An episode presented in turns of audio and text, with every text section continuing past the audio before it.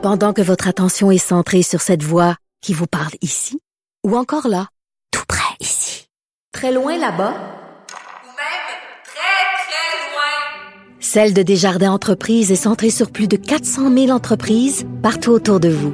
Depuis plus de 120 ans, nos équipes dédiées accompagnent les entrepreneurs d'ici à chaque étape pour qu'ils puissent rester centrés sur ce qui compte, la croissance de leur entreprise.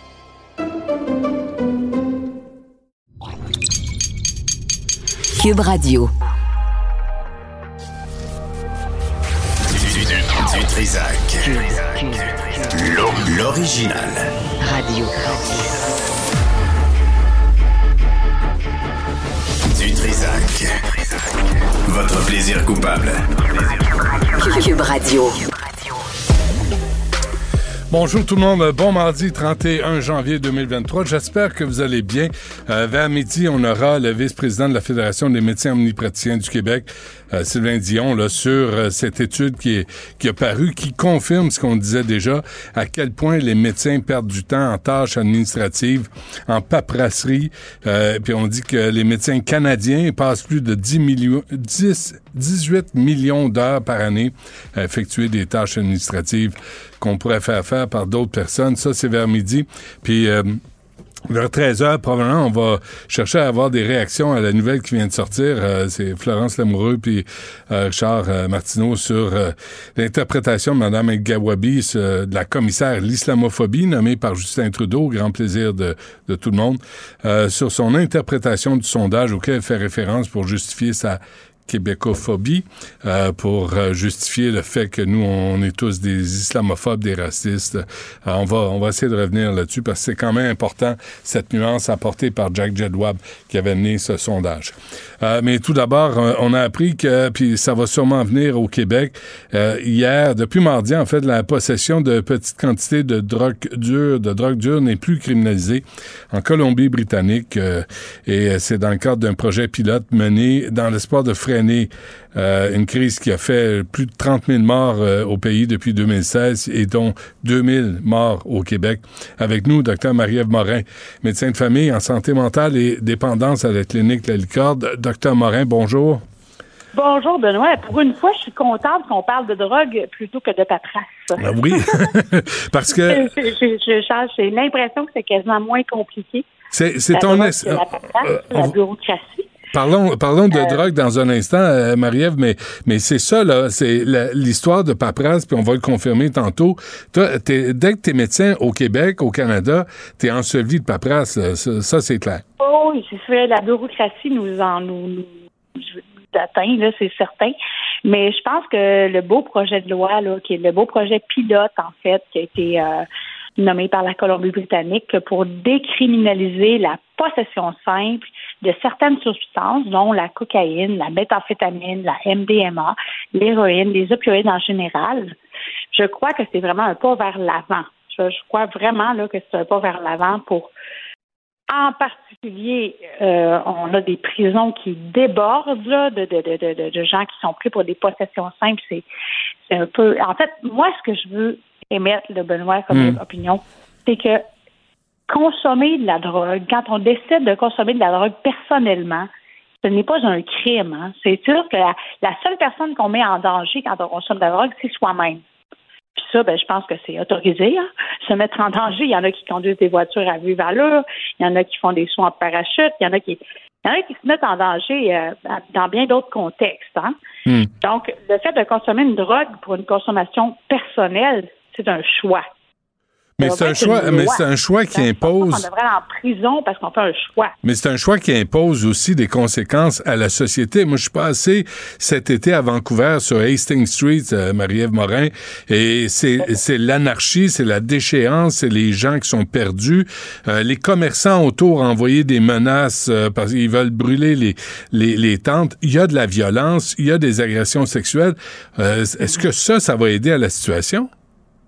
Ben moi, je crois que la stigmatisation est le pire ennemi de la dépendance, en fait. Je pense qu'on stigmatise beaucoup, justement. On voit ceux qui sont sur les trottoirs, ceux qui sortent, mais la toxicomanie, Benoît, là, on entend toi puis moi, là, on s'entend que c'est beaucoup plus large que ça, c'est beaucoup plus vaste que ça. Il y a des gens qui consomment dans leur appartement, dans leur maison, dans leur milieu de travail même. Et la consommation de drogue, ce n'est pas criminel de consommer une drogue. C'est sûr que là, si tu me dis, il y a des gens qui vont consommer de la drogue, qui vont commettre des crimes pour pouvoir consommer de la drogue ou qui vont commettre des crimes quand ils sont en manque de drogue, ça, oui, je l'avoue, ça, c'est des, des, des, des, comportements répréhensibles. Mais le fait d'avoir une deux grammes et demi de cocaïne sur soi Hmm. pour un soir, pour aller dans un party de bureau, par exemple, c'est pas criminel d'avoir de la drogue sur soi comme Mais- tel. Mais là, on Donc, je dit. pense que la possession simple décriminalisée, c'est pas la légalisation des drogues hein, non plus. Hein. Ouais, va- ouais, on décriminalise. faire comme avec le pot puis vendre de la coke, euh, Hmm. de la coke à tous les coins de rue. là. C'est pas ça là. C'est la décriminalisation de la possession simple. Et possession simple, ils ont défini ça par 2,5 grammes. Mhm. Alors, Mais wow, là, quand mais même, il est aidé. là. C'est- En même pas temps- la même chose pour toutes les substances. 2,5 grammes de coke et 2,5 grammes de fentanyl, c'est pas la même chose. Là. Hmm. Mais en, mais quand même temps, on dit que ça prend des programmes aussi. C'est pas juste de décriminaliser, mais en Colombie-Britannique, euh, on dit qu'on va engager pour 11 millions de dollars euh, des gens pour essayer de rattraper les, les toxicomanes, pour essayer de les amener en thérapie. Il y a quand même a des suites à ça. là. Tout à fait. En fait, la, la décriminalisation, euh, ça, ça amène aussi à l'analyse de substances. Tu sais, Benoît, dans les festivals, nous, on le fait l'été, quand on va dans les festivals Eclipse, par exemple, on, on analyse des substances, puis ça diminue la consommation. Ça n'augmente pas la consommation. Quand on dit à quelqu'un, Hey, on pense que peut-être des traces de fentanyl dans ton speed ou dans ta coke, ben les gens vont pas le consommer. Donc, ça réduit la consommation, ça ne l'augmente pas. Et l'analyse de substances, là, entre toi et moi, là, c'est un prétexte pour qu'il y ait un échange entre un intervenant et un consommateur. Mhm. hein. Donc, juste de- le prétexte de cette rencontre-là, que l'intervenant a des ressources, peut offrir de l'aide au consommateur s'il en a besoin, c'est déjà une réduction des méfaits. Hmm. La répression, ça marche pas. Ça marche pas, la répression. Les prisons, les prisons débordent. C'est fou comment les prisons. mais, mais. Marie-Ève, en même temps, là, je sais pas si tu as vu ce que ça a l'air de quoi à Hastings Street à, à Vancouver, mais Oui, tu, je suis déjà allée. Mais tu veux pas ça dans une ville, là. Tu veux pas ça pour les gens qui sont euh, qui, qui sont atteints de toxicomanie. Tu- tu- bref, tu veux pas. Tu veux pas que les gens couchent dans la rue puis qu'ils soient, qu'ils soient laissés à eux-mêmes. Puis c'est c'est ce qu'on a jusqu'à maintenant. Là. Du tout. Moi, je crois à la rémission, je crois à la, je crois au traitement des problèmes de santé mentale primaires qui sont là souvent bien avant la consommation et pour lesquels les gens s'automédicamentent avec des drogues. Donc, je pense que si on identifie bien les problèmes de santé mentale, les maladies mentales, qu'on les traite, on va, euh, on va peut-être éviter justement des comportements de toxicomanie associés à l'automédication parce que les gens, l'être humain n'est pas masochiste, hein, on le sait. L'être humain veut se soulager, il prend ce qui lui tombe sur la main pour se soulager, que ce soit des douleurs physiques, des douleurs psychiques. Ouais. Ou, euh, Mais- L'être humain a toujours été dépendant au plaisir. Mais une fois que tu as décriminalisé, une fois que tu as décriminalisé tout ça, là, Marie-Ève Morin, une fois que c'est, tu sais, t'as 2,5 grammes, mais quand même, là, tu sais, de, de, d'ecstasy, de méthamphétamine, euh, de cocaïne, de crack, de pioïdes, tu sais, une fois que tu l'as décriminalisé, tu peux pas le, tu sais, tu regardes Sainte-Catherine ici, là, c'est, c'est, je veux dire, c'est, plus fréquentable, là, les commerces ferment parce que les gens sont dans la rue. Alors, f- ça prend un filet. Ah ben là, écoutez, moi j'ai pas, moi je suis médecin, hein. je suis pas, euh, je suis pas politicienne, je suis Ouais. pas, euh, pas juge, je suis pas avocate, je suis pas non plus. euh, c'est sûr que je pense qu'on a beaucoup de, on pourrait philosopher très longtemps là-dessus, là, mais je pense que ce qu'on voit, ce n'est que la pointe de l'iceberg. La consommation de drogue, c'est très répandu. Si on inclut le tabagisme, là, il y a quelques années, on estimait que 20% de la population était aux prises avec des dépendances. Et avec la pandémie, là, avec l'alcool qui a augmenté, augmenté, augmenté, euh, est-ce qu'on est encore à 20% de la population qui a des dépendances ou plus que ça? Il y a toutes les dépendances comportementales aussi, Benoît, dont on n'a pas parlé. Ouais. La dépendance au sexe, la dépendance au- à la bouffe, la dépendance au jeu, la dépendance aux jeux vidéo, c'est fou. C'est- Je veux dire, la- l'addiction, là, Puis ça comment... part de la dépendance au plaisir. Donc, il faut essayer de retrouver des plaisirs sains.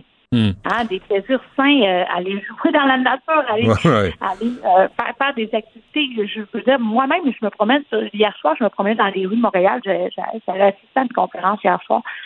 Je me suis promenée euh, de Peel à Berry, à Saint-Hubert, puis il n'y a personne! Il n'y a personne sur les rues. C'est vraiment, euh, c'est vraiment fascinant.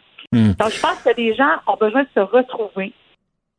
Puis c'est quoi la c'est quoi la meilleure façon que- de, de traiter la toxicomanie là? C'est quoi la meilleure façon pour aider les gens sais parce qu'on peut pas les laisser sombrer? Non, ben la meilleure façon, en fait, il y a des traitements pour la dépendance aux opioïdes, on le sait. Il y a la méthadone, la suboxone aussi, qui sont d'excellents traitements. Mais je dirais que le meilleur traitement contre la, contre la dépendance, c'est le plaisir. C'est de retrouver une source de plaisir naturel, Mm. autre que la drogue, c'est certain. Mm. Mais de la drogue, il y en a toujours eu, il y en aura toujours. Et on va toujours devoir dealer avec ça.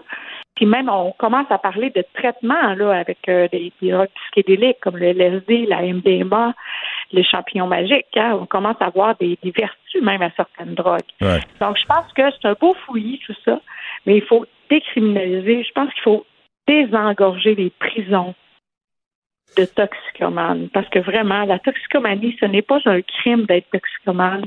Ce n'est pas un crime de consommer de la drogue. Non mais tu peux commettre des crimes pour obtenir la drogue, c'est ça le problème. Exactement. Ouais. Et euh, est-ce que est-ce que en conclusion, est-ce que tu penses que c'est un programme qui va venir au Québec? Est-ce qu'on en parle? Ben, je, je pensais qu'il y avait des discussions aussi au Québec par rapport à ça. Je crois que oui, on devrait suivre euh, la Colombie-Britannique puis l'Ontario, mais on est des provinces différentes. On est une société distincte. Moi, je pense que on devrait aller en ce sens aussi pour réduire les surdoses, réduire la stigmatisation. Hmm. Et avec euh, la pandémie, là, la qualité des drogues qui arrivent, qui arrivent au pays, la cocaïne, l'héroïne, c'est coupé, coupé, coupé. Donc, La cochonnerie. À l'analyse de substances par la décriminalisation de la possession simple, moi, j'y crois, vraiment. Parfait. Docteur Marie-Ève Morin, euh, médecin de famille en santé mentale, oublie pas de remplir tes formulaires pour la journée.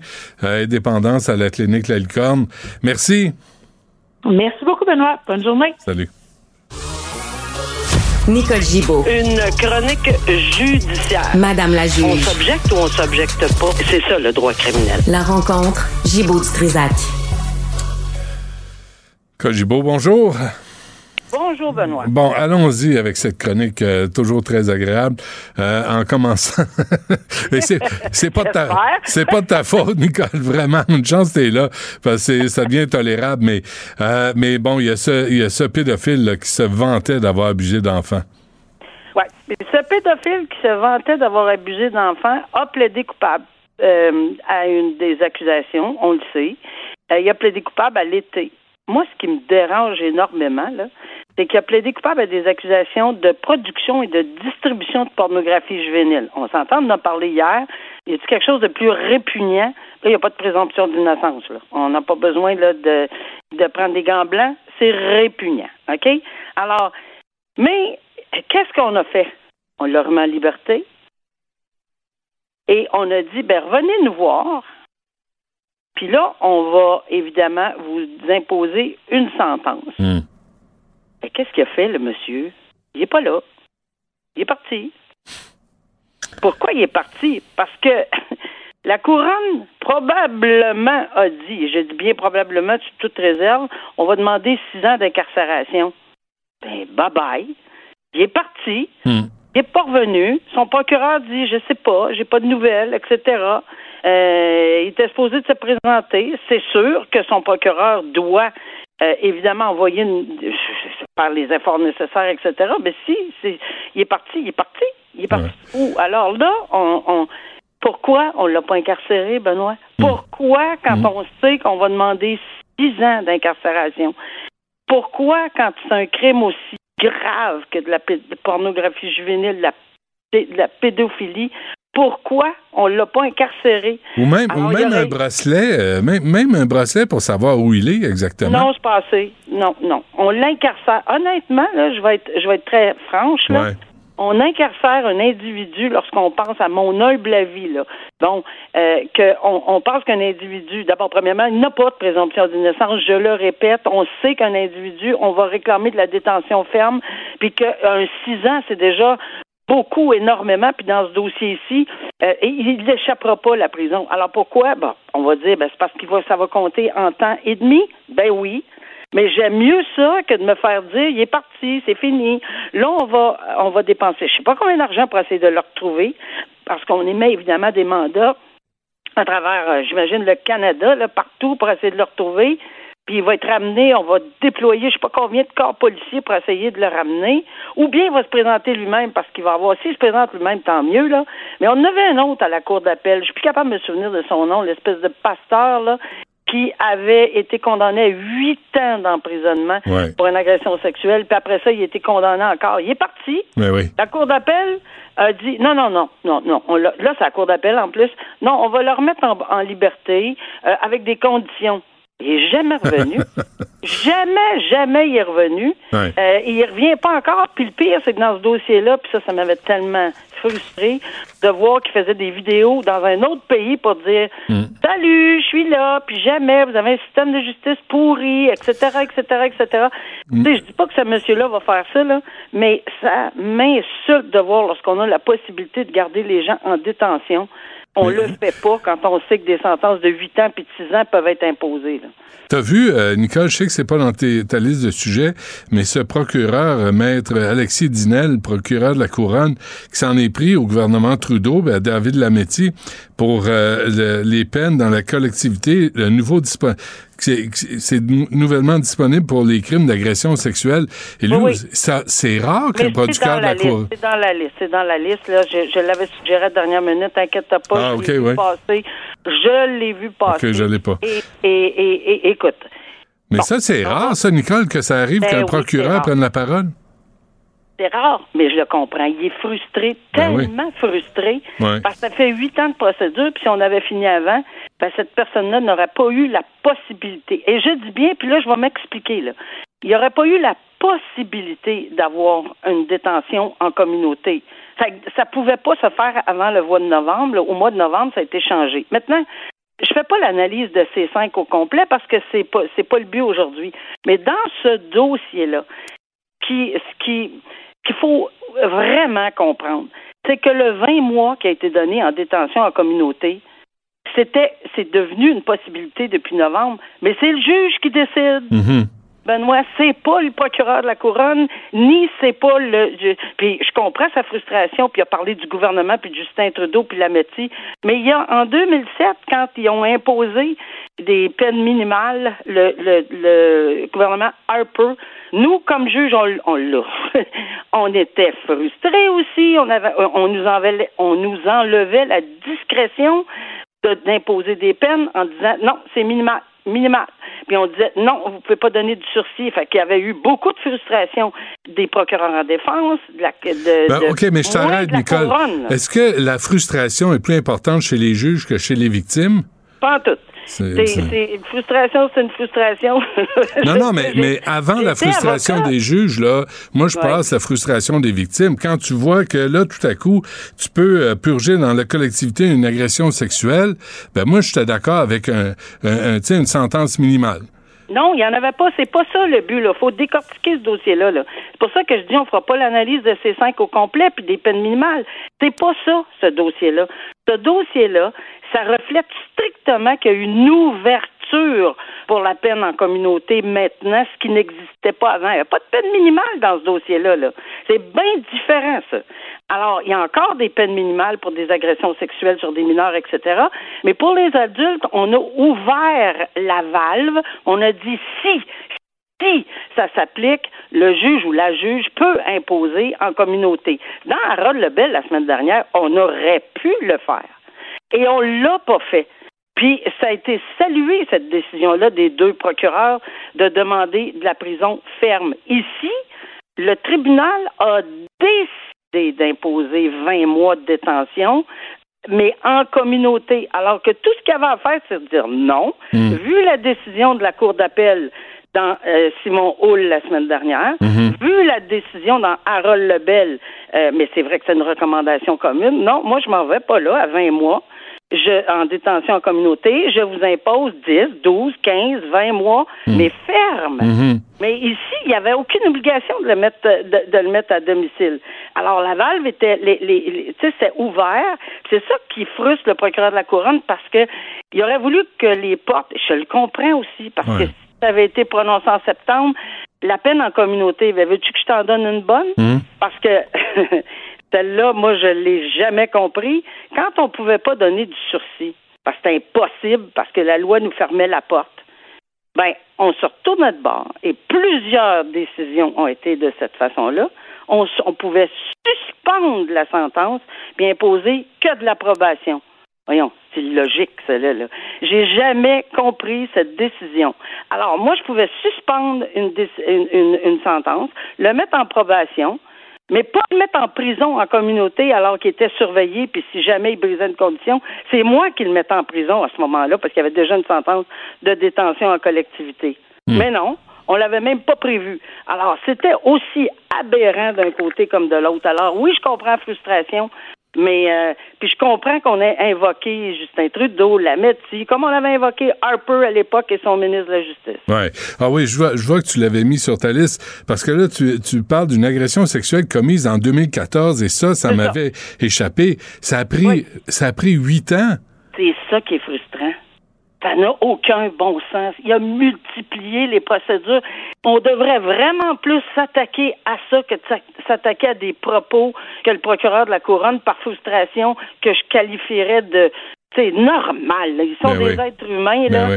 Euh, c'est tout à fait normal qu'il ait réagi. À mon avis, Hmm. il se faut taper ses doigts par, par ses, ses, si- s'il y a lieu. Ça, ça, ça ne nous appartient pas. Ouais. Mais moi, je la trouve normale. Ça, ça, c'est comme j'ai trouvé normal, évidemment, la, la frustration des procureurs en défense puis de certains juges à l'époque quand on nous imposait des choses, puis on disait, écoutez, vous êtes des rubber stamps, là, allez, allez, vous pouvez pas faire ci, vous pouvez faire ci, vous pouvez pas faire ça.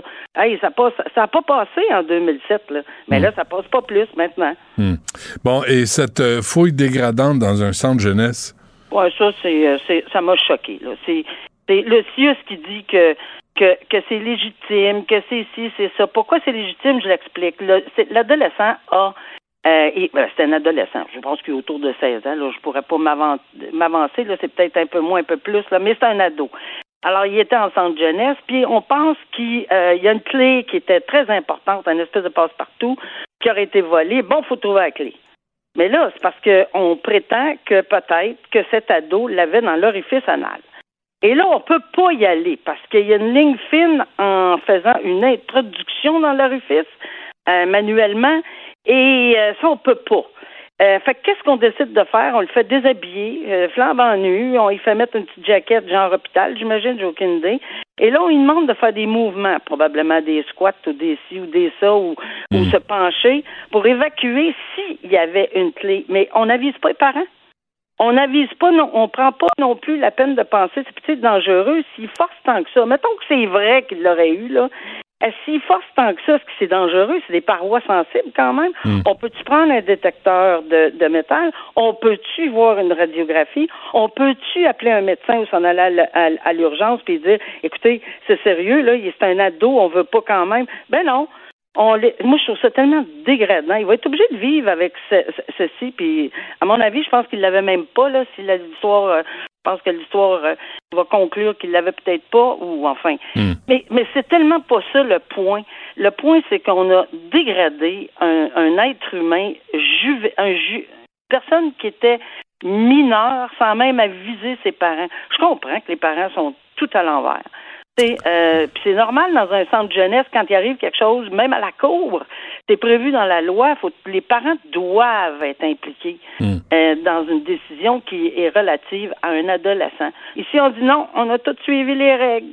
Ah, on n'avait pas le droit d'aller avec euh, manuellement, ben on, on est allé d'une autre façon. Pas grave, euh, on peut appeler les parents. Mais moi, je suis très très déçue. J'espère de voir une conclusion plus euh, euh, c'est meilleure, puis avoir des, on- je pense qu'on mérite des explications là-dessus, là, que de dire on avait le droit. Ouais. Ou équipez-vous d'un gros aimant. Tu sais, comme dans les bonhommes, là, les gros aimants en fer à cheval. N'importe quoi. N'importe quoi sauf ça. Dégradé, Ouais, euh, tout nu. euh, les- ouais. Non, c'est c'est pas, pas de parents autour. Est- je, je comprends qu'il est complètement bouleversé, cet adolescent-là. Peu importe les raisons pour lesquelles il était là. Hum, hum. Nicole Gibault, merci. À demain. Merci. Pendant que votre attention est centrée sur cette voix qui vous parle ici, ou encore là, tout près ici, très loin là-bas, Ou même très, très loin. Celle de Desjardins Entreprises est centrée sur plus de 400 000 entreprises partout autour de vous. Depuis plus de 120 ans, nos équipes dédiées accompagnent les entrepreneurs d'ici à chaque étape pour qu'ils puissent rester centrés sur ce qui compte, la croissance de leur entreprise.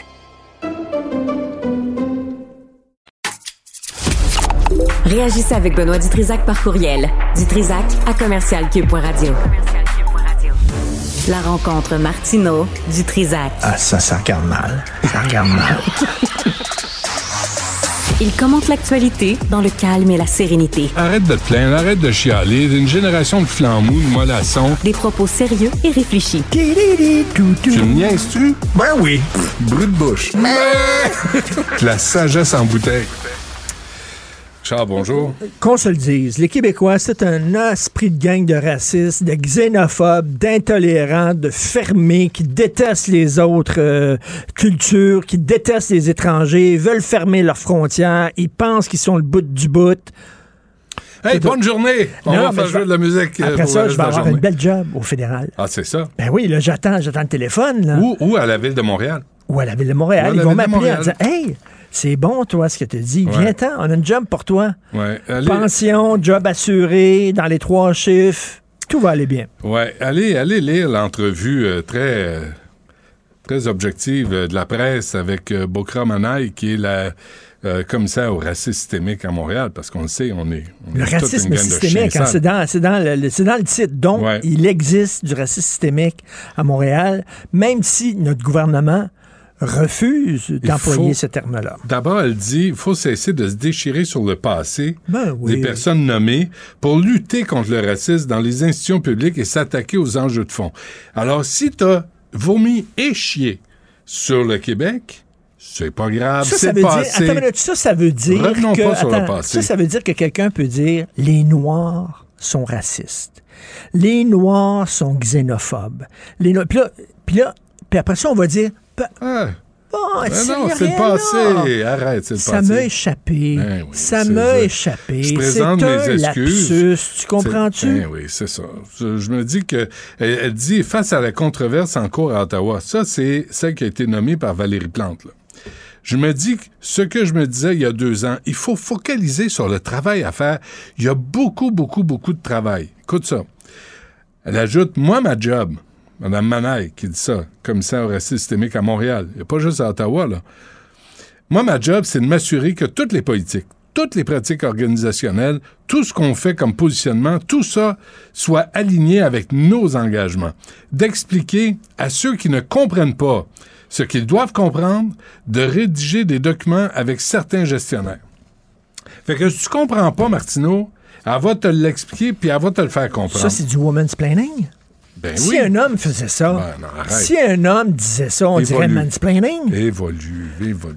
On Et donc, donc attends une minute. Tu peux dire que les Québécois sont racistes, aucun problème, mais si tu dis que les Noirs sont racistes, penses-tu que tu aurais une job? Penses-tu que tu aurais une job à la ville de Montréal si tu disais ça sur les Juifs, sur les Noirs, sur n'importe quel autre groupe? Par contre, sur les Québécois, non seulement c'est accepté, c'est récompensé. On va te donner une belle job, une me- promotion. Je me dis que c'est pas juste à Ottawa où on se brosse les dents avec de la nussole. De toute évidence, ça, hein? C'est- on, on se gêne pas, là. De, toujours, toujours. Qu'est-ce qu'elle le a dit, cette madame-là, Manaille? Elle a dit que le Québec est un exemple pour les suprémacistes du monde entier. Ouais. On est un exemple Ouais. pour tous les suprémacistes au monde entier. C'est épouvantable de dire ça. Elle a eu une job à la ville de Montréal, Hmm. dans les trois chiffres, avec pension hein, au terme de son travail, tout ça, là. Ouais. Non, puis euh, moi, je pense qu'il est, il est temps que le gouvernement Legault nomme un commissaire à la québécophobie. Nommer quelqu'un qui va se lever, qui va dire là, ça suffit. Là, ça va faire. Amir Attaran, El Gawabi, Monaï, toute votre gang là, de, qui, qui aimait présenter le Québec comme une gang de racistes, puis de fascistes, puis de néo-nazis, là, ça va faire. Ça va bien faire. Non, Et- et on les vois- entend pas. Là, Robert se lève, puis ça prend sa démission, ça fait la première page Je te journal. reconnais parce que Benoît, toujours en mode solution, un commissaire à la québécophonie. Hey, Québécophobie. C'est très bon. Quelqu'un qui est en charge de répondre au Montreal Gazette, de répondre au National Post, de répondre à Tintin Trudeau. De répondre au Toronto Star, de De- répondre oui, à tous ces gens-là. Et d'arrêter de, de se faire piétiner comme, comme un tapis. Non, on dit jamais rien. Puis là, le go, il dit rien. Il fait semblant d'être fâché. Là- Il rencontre le, euh, Trudeau, puis ça rit, puis ça donne des tapes dans le dos. Puis dans ta minute, Marc Tanguay dit Ben là, là, nous autres, on, on est fâcheux, Parti libéral, puis là, on s'attend à des excuses. Ça fait trois jours qu'elle là, c'est pas excusée. Non seulement ça, elle a été reconfirmée dans son poste. Donc Ben oui. pourquoi elle va s'excuser? Ouais, ouais. Euh, euh, Trudeau, il a dit Tu l'as le poste. Alors, là, il y a un journaliste qui a demandé Mm. à M. Tanguay Est-ce que vous exigez sa démission? Euh, euh, euh, non, mais on, on- on attend qu'elle s'excuse. Ouais. Ah, ben, Ah ouais, puis euh, Jack Singh, là, celui qui a traité euh, le Bloc québécois de, de raciste, là, parce qu'il voulait pas condamner la GRC avant d'avoir les rapports. Euh, c'est pareil, là. Alexandre Boulris, c'est le valet de Justin Trudeau. Arrêtez de penser qu'il représente le NPD. C'est un, c'est, c'est le Parti libéral, mais en plus woke que woke. C'est gênant. C'est gênant d'avoir tous ces gens-là être à quatre pattes puis de dire envoyez donc un Tu sais, peu dans plus. une kermesse, là, tu prends l'idiot du village, puis il met sa face, là, puis les gens, ils lancent des tomates, là. Mm. Tu sais, là, il paye 5 piastres pour lancer des tomates, là, c'est ça. Ça, c'est le Québec. Ah ouais, let's go. C'est ça. Alors, on est, on, est là, puis on les félicite, on leur donne des promotions, puis on, on- on paye une partie de leur salaire. Fait que venez nous chier dessus, puis on va en plus vous payer. puis là, on dit, est-ce que ça vous tente de rester dans un pays qui trouve que vous êtes le mouton noir, que vous avez des mauvaises valeurs? Tu dis, Ah oui, ah oui, mais tu fais rester dans ce C'est pays-là. quoi, c'est quoi que ça-. Il y, a, il y a juste nous autres que ça dérange. Ça- mais constate qu'il y a juste nous autres que ça dérange. La majorité des gens ne sont pas dérangés. Regarde tous les artistes Ah, non, là, c'est qui aujourd'hui s'indignent. là. Regarde les- tous les artistes qui défendent le Québec Ah, aujourd'hui. là. raté, ça. Il y en a plein, là. Les intellectuels là, qui, Il y a euh, plein qui prennent la parole là. sont où? Mais il faut comprendre, faut comprendre l'insatisfaction de, de certaines communautés, certains lobbies politiques. Arrêtez de penser que c'est des représentants de communautés, c'est des représentants d'un lobby politique qui veulent faire avancer l'islam politique. As-tu vu ça? Autre chose. Jean Vanier. Qu'on nous a toujours présenté comme étant un saint. Monsieur Oui. Vanier qui a fondé l'Arche. L'Arche, c'est un organisme qui vient en aide aux, aux jeunes qui ont des... Ben, aux Il a jeunes et les plus fondé vieux. l'Arche en 64, je l'ai devant moi. c'est pour, pour les gens qui ont des problèmes de santé mentale. et fonde en 1968 l'association Foi et Partage, puis Foi et Lumière. Il est aussi à l'origine de la création de l'association L'Intercordia en 2000. Et là, tout à coup, on apprend qu'il fait enquête, il y a enquête sur des abus sexuels sur des femmes 25 femmes. entre 1970 et 2005. Tous ceux qui te font la morale dans la vie, là, Tout le temps. ils ont toujours les shorts bien tachés. Écoute, et Toujours com- pareil. combien de fois c'est arrivé aux États-Unis où des télévangélistes qui se présentent Ben comme oui. étant des gens super clean, super purs et tout ça, écoute, Les Tariq Ramadan, Tariq Ramadan, un des plus grands penseurs, entre guillemets, de l'islam, hein, euh, qui a d'ailleurs fait le Time Magazine comme étant une des 100 personnes les plus influentes au monde. Ce gars-là se promenait puis disait dans les mosquées aux hommes, arrêtez la concupiscence, arrêtez de regarder la porno, arrêtez de regarder les femmes, voilez vos femmes, la pudeur, puis tout ça. Ce gars-là a violé plein de femmes. Il y a plein de- de- de- d'accusations contre lui pour viol, alors qu'il disait, il faut rester pur. C'est les non, pires. regarde. les gens, là, si, c'est une règle qui est vraie dans la vie, si plus les gens sont pressés de te dire qu'ils sont purs, watch out. Ouais. Plus euh, il représente les religions organisées. Puis moi, écoute, ma mère, moi, qui a envoyé se secouer le curé qui, qui disait de faire son devoir conjugal, tu sais, elle avait quatre gars. Je pense qu'elle a fait sa, sa part. Non, l'autre, comme Marc Ouellette. Marc Ouellette qui démissionne. Allégation de deux femmes, inconduite sexuelle. Marc Ouellette, en mai 2010, condamnait les femmes qui avaient recours à l'avortement, même lors d'un viol, à la suite d'un viol. Marc Ouellette, qui a jamais, s'est jamais levé, Ben Chris, pour changer une couche de sa vie. S'est jamais levé une nuit pour euh, prendre soin d'un enfant qui était malade. Il a même jamais préparé un lunch, pour l'école. Puis ils viennent nous faire la morale. Puis aujourd'hui, j'avais mon c'est un poisson hier. Non, non, c'est un grand homme. Puis euh, écoute, je- moi, j'ai- j'ai abandonné. Les crinqués religieux, là, c'est tout pareil. Ils sont tous pareils, quelle que soit la religion. Tout pareil. Ah, vraiment, tout pareil. À, à nous faire les la gens, morale. là, euh, met- mettons, là, tu différentes formes de croyants, OK? Là, mettons, je te mets 10 croyants. Puis ça va en gradation, OK? Il y a un croyant qui ne porte pas de signe religieux ostentatoire. Il est croyant, mais c'est lui. Puis tu as un croyant qui tient à tout prix à avoir son signe, OK?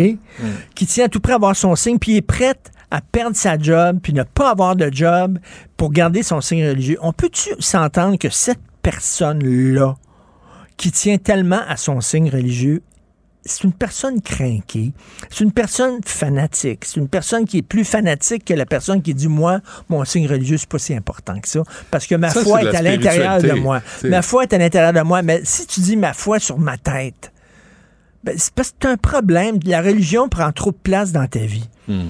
Puis là, t'as entendu tantôt, tu étais en régie quand je faisais l'entrevue avec M. Jack Jedwab. euh, qui de- représentait la Bnébrite avant, tu sais.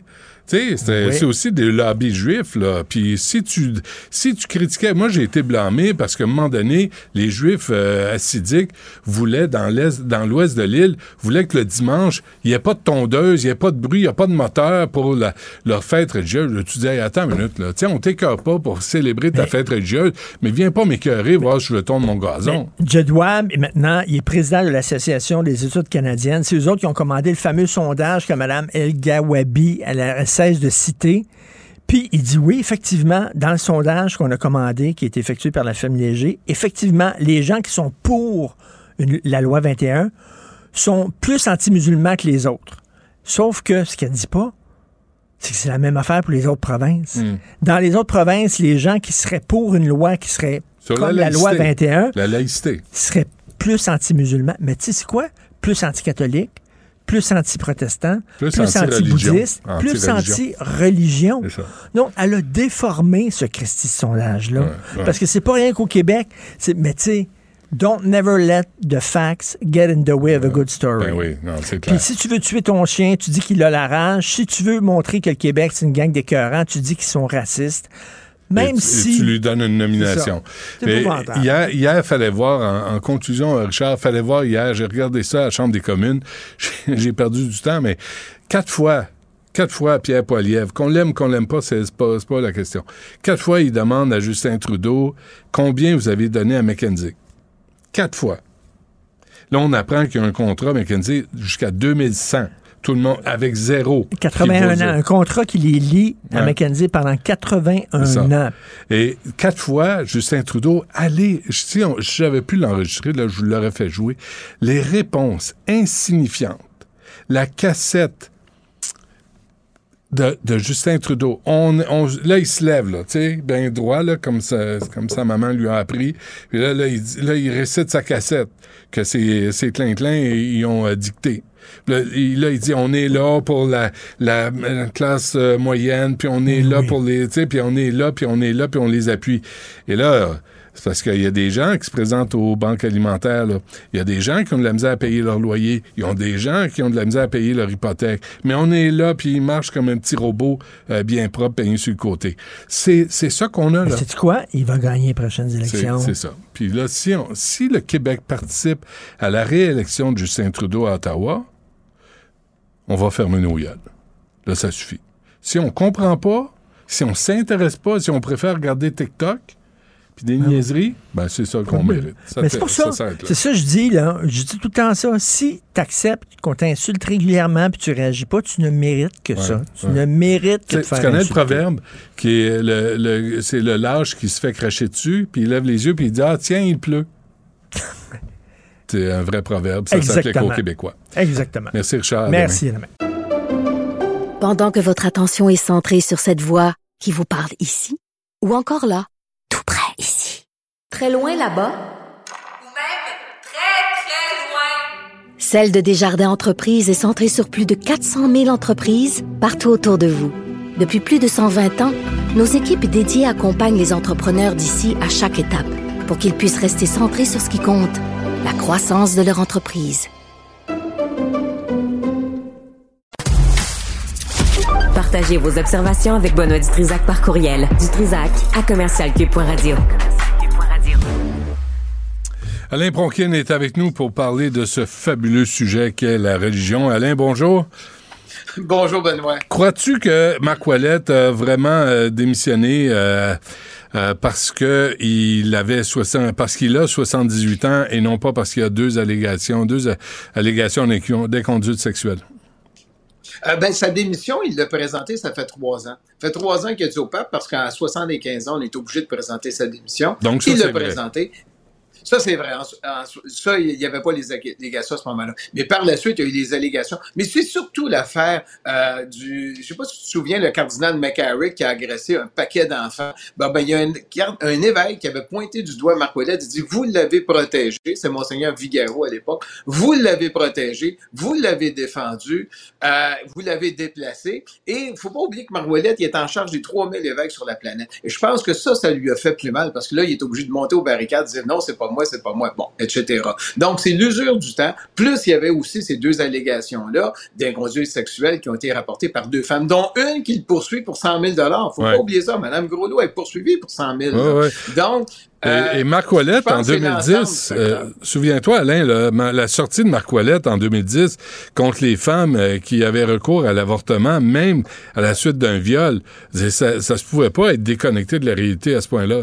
Euh, je pense même, je veux pas te mettre de mauvaise humeur, Benoît, mais il est même allé plus loin. Je pense qu'il a reposé la question de la criminalisation de l'avortement à cette époque-là. C'est vrai. Je- je- Ah ouais, ouais. Ah ouais. Il, il avait été jusque-là, ce qui était encore pire. C'est comme je t'écoutais avec Richard parler de Jean Vanier. Jean Vanier, je l'ai pas mis dans mes sujets officiellement parce que c'est la limite de la religion. C'est pas un prêtre, c'est pas une sacrée religion. Mais je voulais juste te dire que son mentor à Jean Vanier, qui est le fameux père Thomas, il avait dit, puis là, je vais, je vais, je vais faire des bip, là. Il dit, il initiait à la, à sa- parce qu'il y avait une secte dans leur mouvement, les femmes, c'est-à-dire des religieuses surtout, ils les initiaient à boire de son S-P-E-R-M-E. Non, non, censure-toi pas, euh, on c'était est- de boire. Alain, on est entre adultes, là. Et On- c'est dans le rapport, là. C'est l'initié de boire son sperme en lui disant de boire ainsi au cœur de notre Seigneur Jésus. Et c'est lui le mentor de Jean Vanier. Jean Vanier l'a défendu tout le temps. Ce prêtre-là avait été écarté par le Vatican, mais il faisait rien publiquement. Et même le pape Jean XXIII a rencontré Jean Vanier pour lui dire, tiens-toi pas avec ce gars-là. C'est des faux qu'on appelle, et c'était ça. Ils ont agressé et c'est connu, 25 femmes. Est-ce qu'il y en a plus que 25? Ouais. On nous dit qu'il n'y a aucune handicapée, qu'il n'y a aucune personne euh, mineure. J'espère. Mais même à ça, Benoît, ça se peut pas. 25 femmes agressées pour du faux mysticisme en disant euh, je suis le, tu sais, je suis pratiquement saint. Il a même dit, un moment donné, il dit, ce gars-là qui m'a initié, il dit, je ne pouvais le quitter qu'en étant infidèle à Jésus. Il prenait pour Jésus. Mais c'est de la dérive, Benoît. Mais pourtant, ça Jean Vanier, là, je me souviens de l'avoir vu nous faire la morale de, de- des Oui. conférences. puis de, mais c'est toujours les pires, Alain. là. C'est toujours eux autres là, qu'on attrape, les Et- dans les, les petites culottes de- des, Ah des ouais. femmes ou des enfants. Lucien Lemieux, qui est un de ceux qui, qui- qui a signé mes préfaces dans mes livres, il disait toujours même à, à- je pense, à six mois de sa mort, ou je pense à un mois de sa mort, il disait toujours, méfie-toi des mystiques, Alain. Méfie-toi des mystiques. Ah ouais. hein. Puis j'ai toujours retenu ça. Puis même à l'époque des années 1500, tu avais un mystique qui avait dit, écoute, euh, il avait laissé sa femme et ses enfants pour devenir ermite dans le bois. Hey, ta femme, t'as 10 enfants. Tu peux pas t'occuper de ta famille un peu? Ben, cas, c'est peut-être des préjugés un peu conservateurs. Je suis peut-être un peu non. conservateur, mais il me semble que tu t'occupes de tes enfants quand t'en as 10, puis Mm. que le dernier a peut-être 3-4 ans, plutôt que d'aller dans le bois, là, tu sais. Mais c'est ça. Mais il faut toujours se méfier des mystiques. Mais Jean avait- Vanier, c'était à la limite de la religion. Il était pas prêtre, il était rien de ça. Ah non, hein. C'est ça, c'est des C'est ça, pour ça que le autoproclamés. Vatican pouvait intervenir. Oui, Mais- le Vatican ne pouvait pas intervenir. Puis même, on dit, parce que la recherche de 900 pages qui est sortie, le fameux rapport hier, c'est l'organisme comme tel qui a demandé ce rapport-là. C'est même pas l'Église. L'Église peut rien C'est faire. vrai. Ah. Puis les médias l'ont mis euh, de l'avant, euh, ce Jean Vanier, là. C'est- il Ah descendait oui. du ciel. Ah ben son père était l'ancien gouverneur général du Canada de 1960 à 1967. Euh, il, il était flamboyant. Il voulait faire devenir prêtre en France. Le Vatican a toujours refusé parce qu'il voulait que ce soit un évêque du Canada qui vérifie ce qu'il faisait en France. Ça veut dire que c'était impossible. Il s'est mis dans une situation, je veux être à l'extérieur de tout pour faire mes petites affaires tranquilles. Ouais. Mais il a parti un organisme qui est large, qui a 10 000 personnes qui travaillent pour large, des bénévoles pour la plupart, qui se sentent complètement floués et qui font un travail admirable avec les personnes handicapées mentales. Mais ça, c'est euh, c'est à côté de la religion, je Non, non, non, on est toujours là-dedans. Parle-nous de cette, euh, cette nouvelle commissaire là, pour, pour lutter contre Oui, Amira. El Gawabi. Ben oui. Oui, c'est pour lutter. Moi, ma question, c'est toujours la... c'est quoi le pouvoir de ces gens-là? Est-ce que c'est uniquement de faire de la morale? Au travers des médias ou est-ce qu'il y a un véritable pouvoir de dire je vais assigner comme dans une commission d'enquête telle personne tu vas venir m'expliquer t'es-tu ci, t'es ça. Y a-tu une enquête ou y a pas d'enquête? Ou c'est juste du ce que j'appelle du flofla politique? Ça c'est c'est ma grande question. Ouais, ouais. et quand je vois les déclarations qu'elle a faites puis je m'excuse puis je m'excuse pas non on peut-tu recommencer à zéro? Oui il y a de l'islamophobie. Oui il y a de la lutte contre les chrétiens. Oui il y en a contre les juifs. Oui il y en a contre plein de gens. Maintenant on peut-tu si on veut faire quelque chose on peut-tu avoir un regard indépendant et neutre Ouais. plutôt que d'avoir quelqu'un qui dit ben ça parce que n'oublie pas le grand proverbe on voit toujours dans l'autre ce que l'on est soi-même Hum.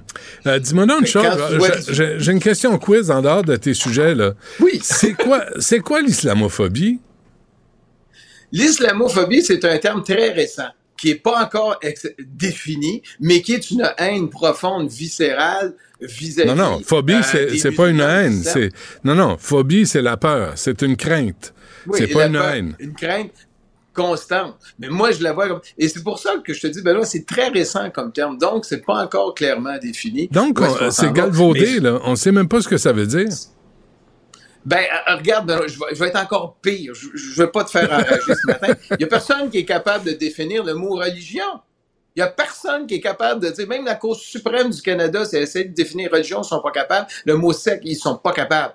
Puis on, là, dans ce temps-là, on va voir Jean-Guy Vaillancourt, qui est une de nos sommités en religion, qui disait, ben écoute, c'est la société qui décide. Je dis, oui, mais Jean-Guy, c'est qui la société qui décide? ben, c'est la société, Alain. Je suis un sociologue, moi. Je dis, je le sais, mais pouvez-vous mettre ça clair? Ouais. On peut pas, il y a rien de clair. Bon, il est temps que t'écrives, Mais euh, le, celui qui va définir religion, oui. Ouais, et- mais mets-toi là-dessus, là, définis religion, définis islamophobie. Peut-être que ça va aider les gens à avoir un meilleur dialogue euh, entre eux. Et le pape François qui a précisé ses propos sur l'homosexualité.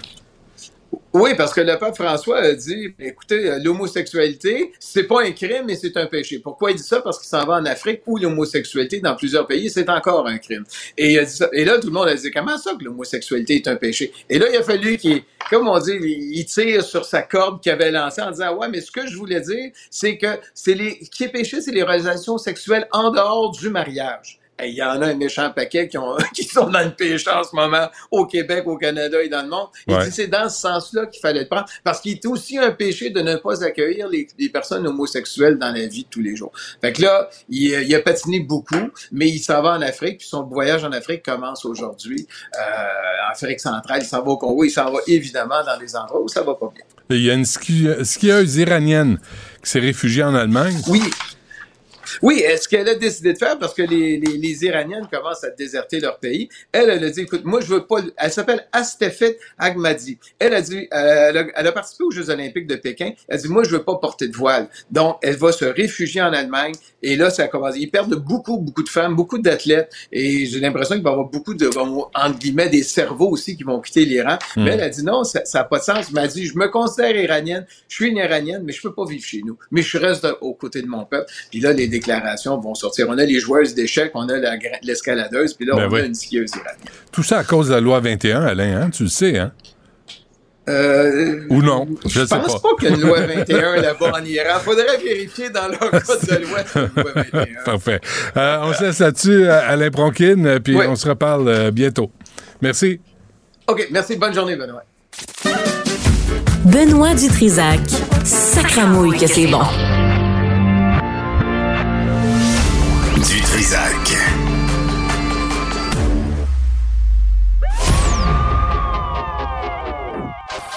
Maxime Delan.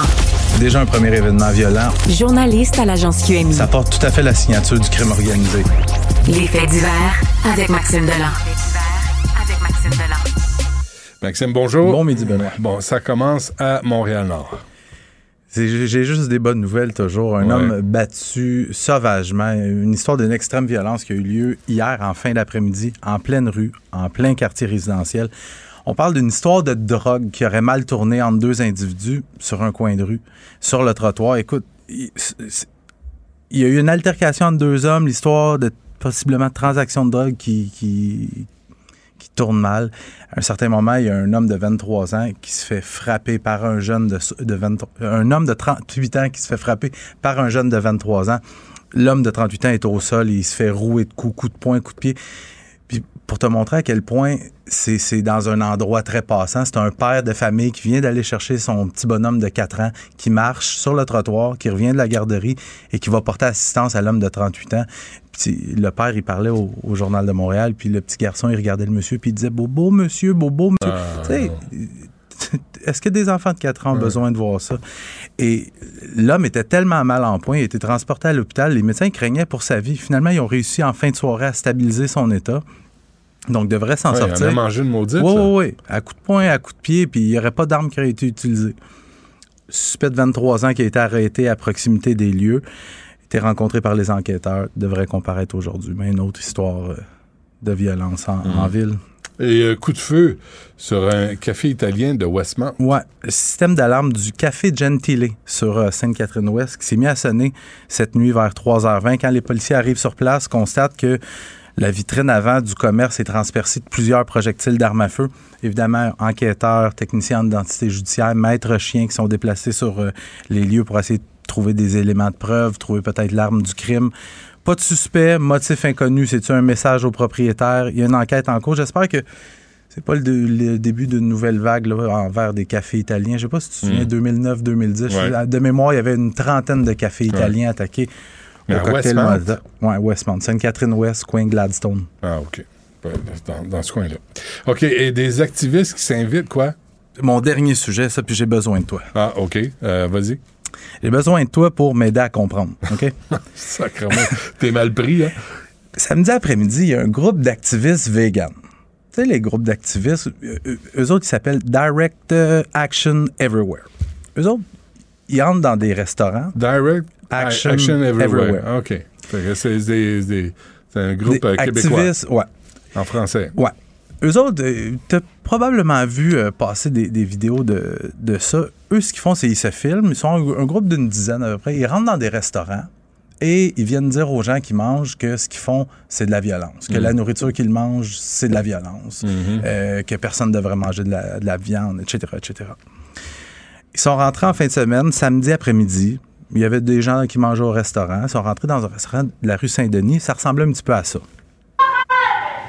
l'industrie du lait, les vaches se font violer chaque année pour devenir enceintes, pour se faire kidnapper leur bébé.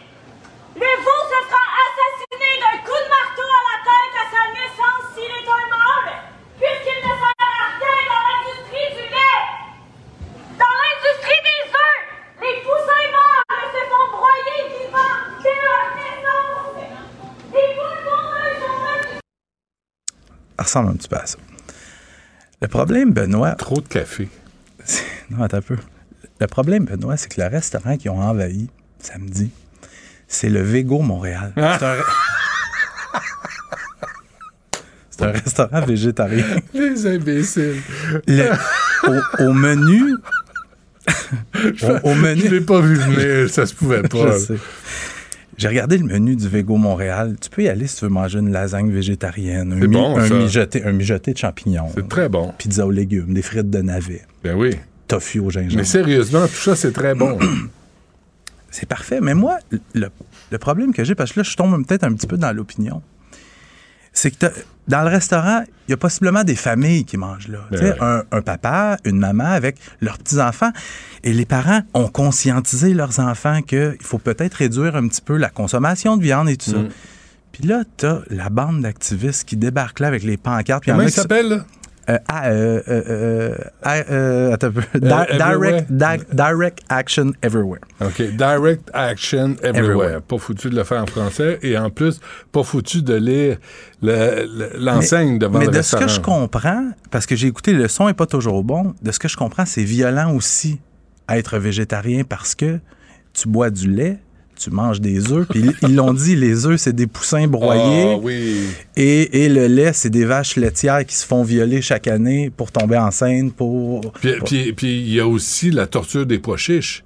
Oui, Ça, mais c'est épouvantable. Mais c'est ça. Puis moi, j'ai- entendu une étude, ça fait quelques mois de ça. Tu te souviens-tu, il me semble qu'il y avait quelqu'un qui avait une étude scientifique qui démontrait que les, les fleurs avaient des sentiments? Mais là, c'est parce qu'à un moment donné... Et toi, toi, t'es, t'es bienveillant là, là-dedans. Là. Toi, tu veux le bien de tout le monde.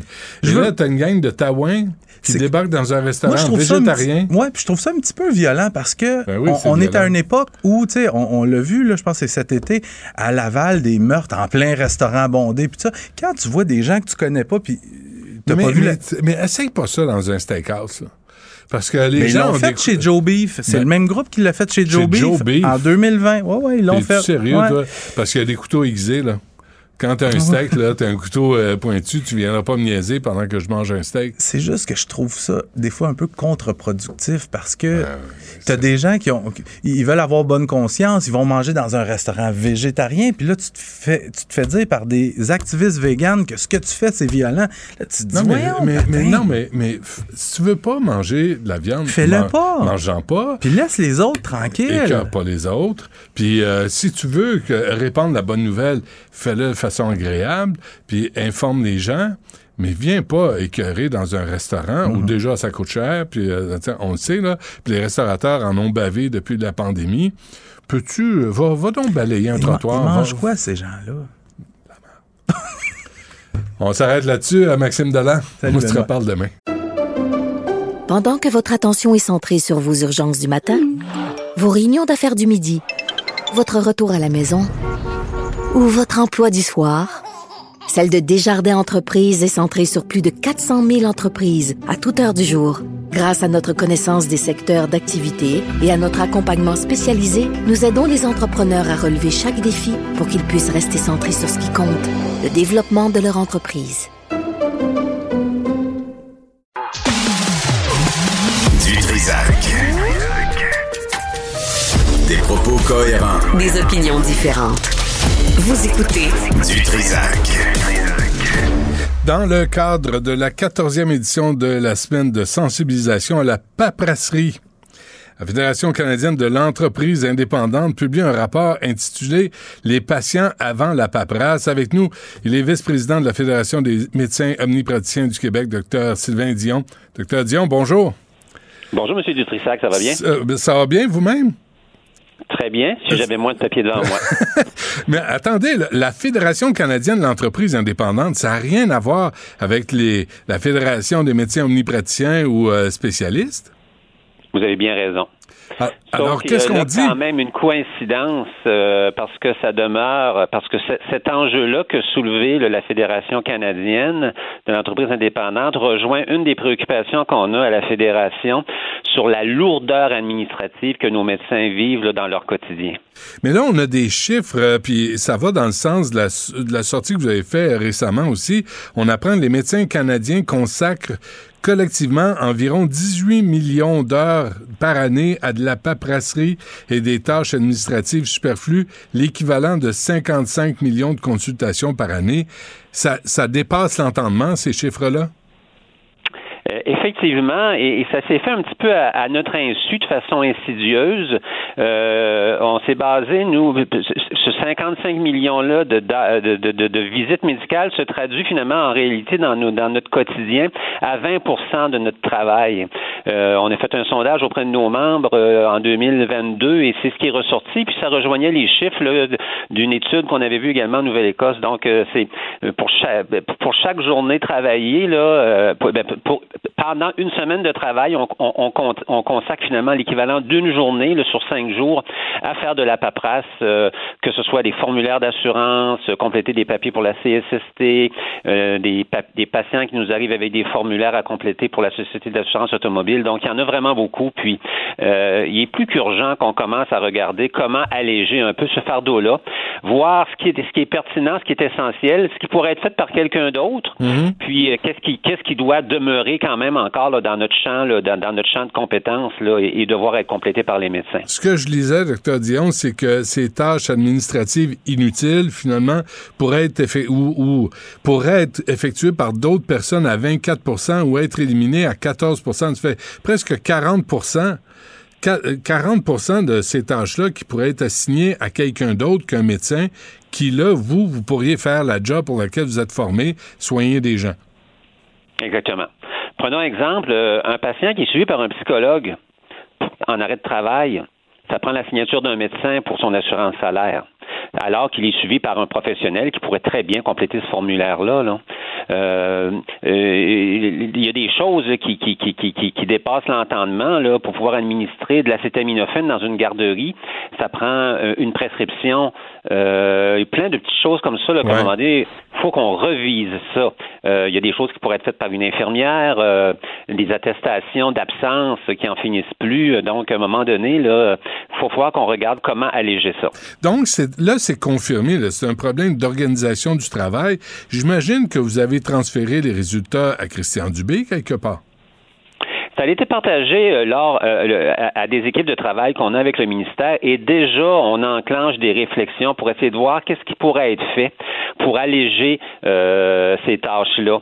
Euh, il y a il y a des choses qui se font, entre autres, avec la CSST qu'on va devoir regarder. Puis là, on s'entend, M. Dutrissac, là, on s'attaque quand même là, à, à, une bureaucratie là, tant euh, gouvernementale qu'au niveau des entreprises.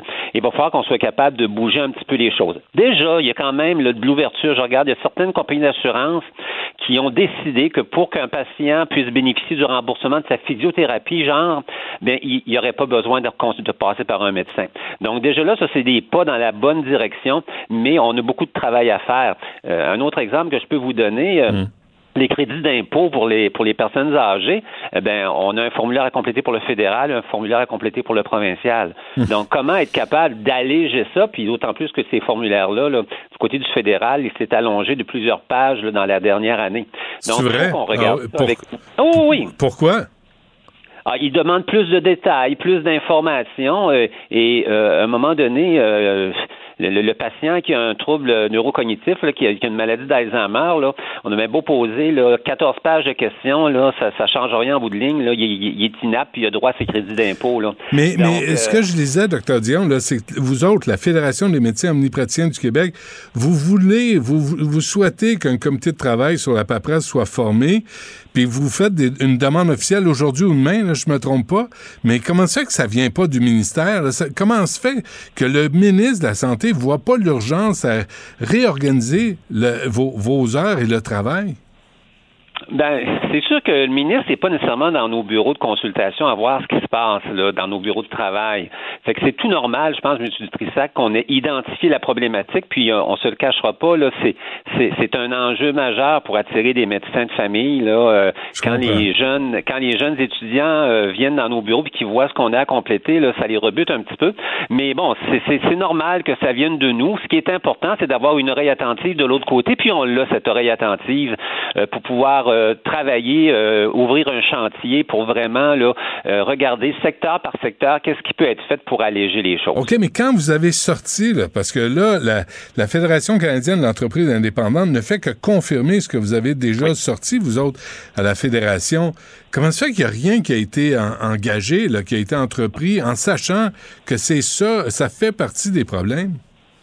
Le problème a quand même été abordé avec le ministère dès l'année dernière. Mais là, je vous avouerai là, que eux, comme nous, on a eu euh, bien d'autres chats à fouetter euh, euh, au cours de la dernière année. Notamment, vous êtes au courant qu'on a mis en place une entente pour améliorer l'accès là, euh, en première ligne là, pour les patients qui n'avaient pas de médecin de famille. Donc, Ouais. euh, il y a eu beaucoup d'ajustements à faire là-dessus. Puis, je vous avouerai que les énergies ont été mis beaucoup là-dessus. Bon, on, on- on est en train de voir euh, la lumière au bout du tunnel la- la- dans ce dossier-là parce que les choses vont bien puis que les choses euh, se mettent en place. Et on est rendu à aborder ce chantier-là là, de la lourdeur administrative puis de voir comment être capable d'alléger ça, de, de, de, de, de, transférer à d'autres professionnels euh, la, la responsabilité de certaines des choses qui pourraient être faites. Euh, mais je pense qu'à la base, c'est aussi d'essayer de voir comment on peut alléger, là, comment réduire un peu cette, cette, cette paperasse-là. Ouais, mais partager aussi la charge de travail. Là. Il y a des infirmières qui sont capables d'aider, des pharmaciens qui sont capables d'aider. Euh, on vous reproche souvent, les médecins, euh, docteur Dion, de, de vouloir tout, avec le Collège des médecins, de vouloir garder le pouvoir, de que tout soit centré sur les médecins, alors que peut-être qu'on est rendu à une époque où euh, on pourrait répartir les services. C'est plus le cas, M. Dutrissac. Non. Je sais pas si vous avez entendu nos communications des dernières, des, des- des derniers mois, même des dernières années. là, je dirais depuis au moins trois, quatre ans, on a changé notre discours. C'est pas vrai que les patients euh, au Québec nécessitent de voir un médecin pour tout. Ce n'est pas vrai. Euh, Il y a des choses qui peuvent être réglées par d'autres professionnels. Puis, ce qu'on dit, nous, c'est qu'on peut plus faire reposer la première ligne sur les docteurs. Il faut regarder ce que les autres sont capables de faire. Leur Mm. champ d'expertise a été élargi. Puis, juste pour vous donner un exemple, M. Dutrissac, vous avez peut-être entendu parler des GAP, là, les guichets d'accès première ligne. Là. Ouais. Ben, c'est- les patients appellent là pour pouvoir pour parler de leurs problèmes de santé. Bien, dans 50% des appels, on réfère à un médecin. Le reste, ils n'ont pas besoin d'aller voir un médecin.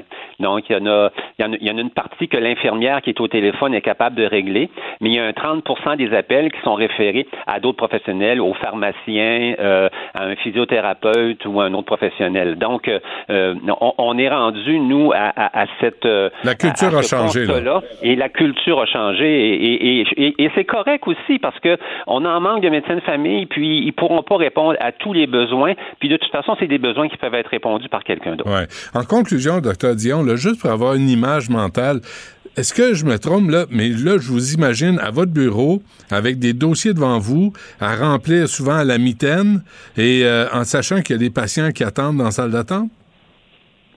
Euh, ben, souvent, c'est fait le soir ou la fin de semaine, ces paperasses-là. On s'entend là-dessus, là, parce que les, les formulaires, ils s'accumulent pendant la semaine, puis on les amène à la maison. C'est ce que beaucoup de mes collègues font, là. Ouais. Puis ça, faut qu'on arrête ça aussi. On a le droit, on a le droit de quand même prendre, on a quand même le droit de prendre une pause dans notre semaine de travail. là. Ben oui. Que ça, ça, ça va être euh, un, un, un, un des euh, un, un des éléments, euh, je dirais, des- un dommage collatéral positif qu'on recherche, de permettre aux médecins d'améliorer peut-être leur temps à, à traiter des patients, mais également d'avoir un peu de temps chez eux où ils n'auront pas à traîner leur dossier Ouais. puis leur paperasse. Votre, votre fax euh, fonctionne encore? Vous fonctionnez encore avec les fax? De moins en moins. Oh boy! C'est vrai? De moins en moins. de Bienvenue au moins en 21e moins. siècle. Et et- et- et il y a des choses que, euh, entre autres, là, pour référer un spécialiste, là, dans, euh, à un moment donné, là, ça va vraiment être rendu exceptionnel d'utiliser le fax. là, maintenant, ça se fait beaucoup par voie électronique. Mais je vous avouerai que je reçois encore de la pharmacie de nombreux fax. Puis quand moi, j'ut- j'utilise un dossier médical électronique, mais quand il communique avec ma pharmacie, c'est un fax qui est reçu de l'autre côté. on, a encore des, on a encore des choses à améliorer là-dessus. faut être optimiste, M. Dutrissac. Parfait, on va l'être. Euh, Docteur Sylvain Dion de la Fédération des médecins omnipraticiens du Québec. Merci à vous. À la prochaine. Ça m'a fait plaisir. À la prochaine, M. Dutrissac. Cabochon. Personne maladroite, imbécile et inutile. Du Trisac. Un pouvoir naturel pour déceler les cabochons. Cube Radio. Les rencontres de l'heure. Chaque heure, une nouvelle rencontre. Nouvelle rencontre. Les rencontres de l'heure. À la fin de chaque rencontre, soyez assurés que le vainqueur, ce sera vous. Cube Radio. Une radio pas comme les autres. Antoine Robitaille et Philippe Vincent Foisy sont avec nous pour faire le tour euh, des actualités en ce mardi. Euh, bonjour à vous deux. Oui, bonjour. Alors, euh, là, il y a, vous m'avez envoyé ça. C'est Philippe Vincent qui m'a envoyé ça, le, le Ouais, commentaire de Mme Nicolas? Oui, oui, oui, c'est un beau tweet quand même. Mais Quand ça, même. c'est, euh, mais c'est quelque chose qu'on entend, euh, on entendait ça hier un peu du côté de Jock Meeting puis du NPD, de laisser entendre au fond que le problème avec euh, Madame Gabar, El Ga, ouais, ouais, El Gabaoui, excusez-moi, euh, c'était qu'elle était une femme El racisée, puis El Gawabi, pardon. Ouais. Euh, puis là, on dit, on rappelle Boshra Manaï, qui était la commissaire au racisme à la ville de Montréal, aussi critiquée pour ses propos dans le passé contre la loi 21. Euh, Madame Terminus, Madame Elle avait parlé de aussi. suprémacisme blanc, elle, à Oui. l'époque. C'est un Mais détail. tu sais, c'est ça. Ouais. c'est- c'est- mais mais c'est parce Arrêtez- que arrêtez on- avec elles sont critiquées parce qu'elles sont racisées, non pas parce qu'elles ont dit dans le passé. C'est quand même. Et ça, c'est euh, On Mme Nicolas qui écrit dans Le Devoir et euh, je pense dans la Gazette, la Montreal Gazette aussi. Là. Et donc, euh, c'est quoi? Il y a des victimes officielles, il y a des citoyennes responsables. Ouais. C'est comme le docteur Joanne Liu aussi que le gouvernement a peur de ses compétences durant la pandémie. On- que, Mais voilà. qui Ah va oui, faire le tableau, là? Qui va faire les références, là? À qui on peut faire des reproches? À qui il faut. Elle dit euh, que Régine Laurent est la seule exception à la règle. Ah, c'est on vrai? ce Non, ben j'ai même critiqué un peu Mme Laurent, je suis désolé. Je suis désolé parce que le rapport, euh, on, on attend encore le- l'action dans les recommandations de ce rapport euh, Laurent. Euh, Hum, donc, on euh, On peut faire la liste de des, hommes hétérosexuels, blancs et, euh, et hétéronormatifs qui, qui font l'objet de beaucoup de critiques aussi. mais ça, c'est normal. Ça, c'est correct. Oui, ça, c'est Ça, c'est souhaitable.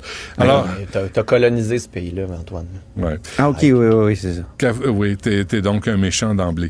Euh, on est mal pris parce qu'on est trois, trois de ce genre-là qui se parlent tous les Ouais. midis. Donc, euh, donc, on n'est pas pertinent, là. On n'a rien C'est pas dire. très woke, notre affaire. Euh, Ouais. Pas tant. Euh, cafouillage au Parti libéral, euh, monsieur, monsieur Robitaille? Ben, c'est en lien justement avec euh, l'affaire El Gawabi parce qu'on sait qu'hier, euh, Jennifer Macaron, qui est la députée de Westmount-Saint-Louis, j'avais lu le, le tweet euh, Et ici à porte-parole midi, elle dans parlait ce de... là. Et porte-parole de ce et porte-parole de ce dossier là, c'est pas comme si Absolument. c'était n'importe Ah oui, députée, c'était à c'est elle celle qui est la porte-parole ce- du dossier. là. C'est à elle à faire cette sortie-là. Puis euh, elle a dit carrément euh, que le gouvernement du Québec manquait d'humanité parce qu'il n'avait pas appuyé la, la, la, la- nomination de Mme El Galawabi. Or, comme on le sait, euh, le tweet a disparu à un moment donné en après-midi. Puis, il y a eu un tweet de Marc Tanguay qui disait l'inverse, qui disait vraiment euh, euh, une autre position complètement. Et on a essayé de savoir ce matin dans un dans un point de presse euh, très intéressant comment ça s'était passé? Parce que tu euh, ils sont passés d'une position assez radicalement euh, euh, libérale au sens fédéral au sens Trudeau et à une position autre là qui était plutôt en ligne avec le gouvernement. Là, ce matin, M. Tanguy disait euh, elle doit s'excuser. Il ne lui reste pas beaucoup de temps, mais elle peut encore faire amende honorable si elle veut rester en place. Sinon, ben là, elle devra démissionner. Mais là, on a essayé de comprendre, oui, mais euh, est-ce que euh, Mme Macaron, elle, qui a fait le premier tweet, est-ce qu'elle a eu l'autorisation euh, de tweeter là? M. Tanguay a dit le travail d'équipe à l'interne n'avait pas été complété. Oh, Hmm? balaye. J'adore cette réponse. Non, mais ce qui est bien, là, c'est que les libéraux Mais- tentent de simplifier le message et chaque fois, le message est très simple.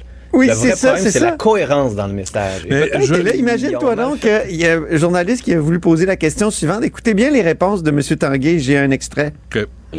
Ça prend une équipe de combien pour tweeter au Parti libéral? Ah, ben écoutez, c'est un travail d'équipe. Je vais, je vais pas vous donner un, un nombre, mais c'est pas, c'est pas un travail qui se fait seul. C'est pour ça que Marie-Claude, euh, pas Marie-Claude, mais Jennifer, Marie-Claude. Jennifer n'a pas euh, à prendre le blâme uniquement sur ses épaules. Je sais qu'elle s'est excusée par tweet, euh, par tweet hier, euh, mais c'est un travail d'équipe qui, euh, qui- c'est une erreur. Mais, Ce- mais- ce- mais ce- comment, ce- comment est-ce que quelqu'un peut avoir une opinion, euh, dire pourquoi on ne salue pas cette nomination-là, et tout à coup, quelqu'un dit, ben non, il fallait pas la saluer. Comment on peut changer autant d'opinions là, de- dans- Écoutez, la- le- les propos tenus par Mme El Gawabi nous ont choqués, sont inacceptables.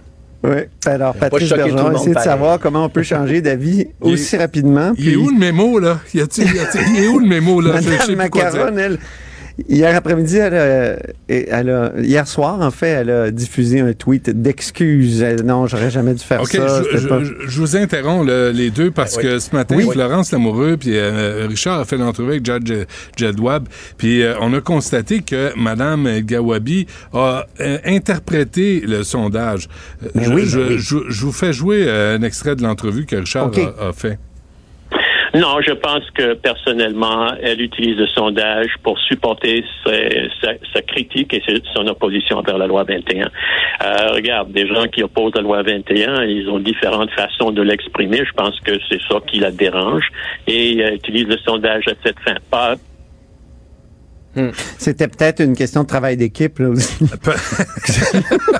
Peut-être. mais... Mais, là, on constatait que les sondages disaient la même chose à travers le Canada, pas juste au Québec. Oui, et les oui. gens, et les gens étaient en réaction aux religions, pas nécessairement aux musulmans.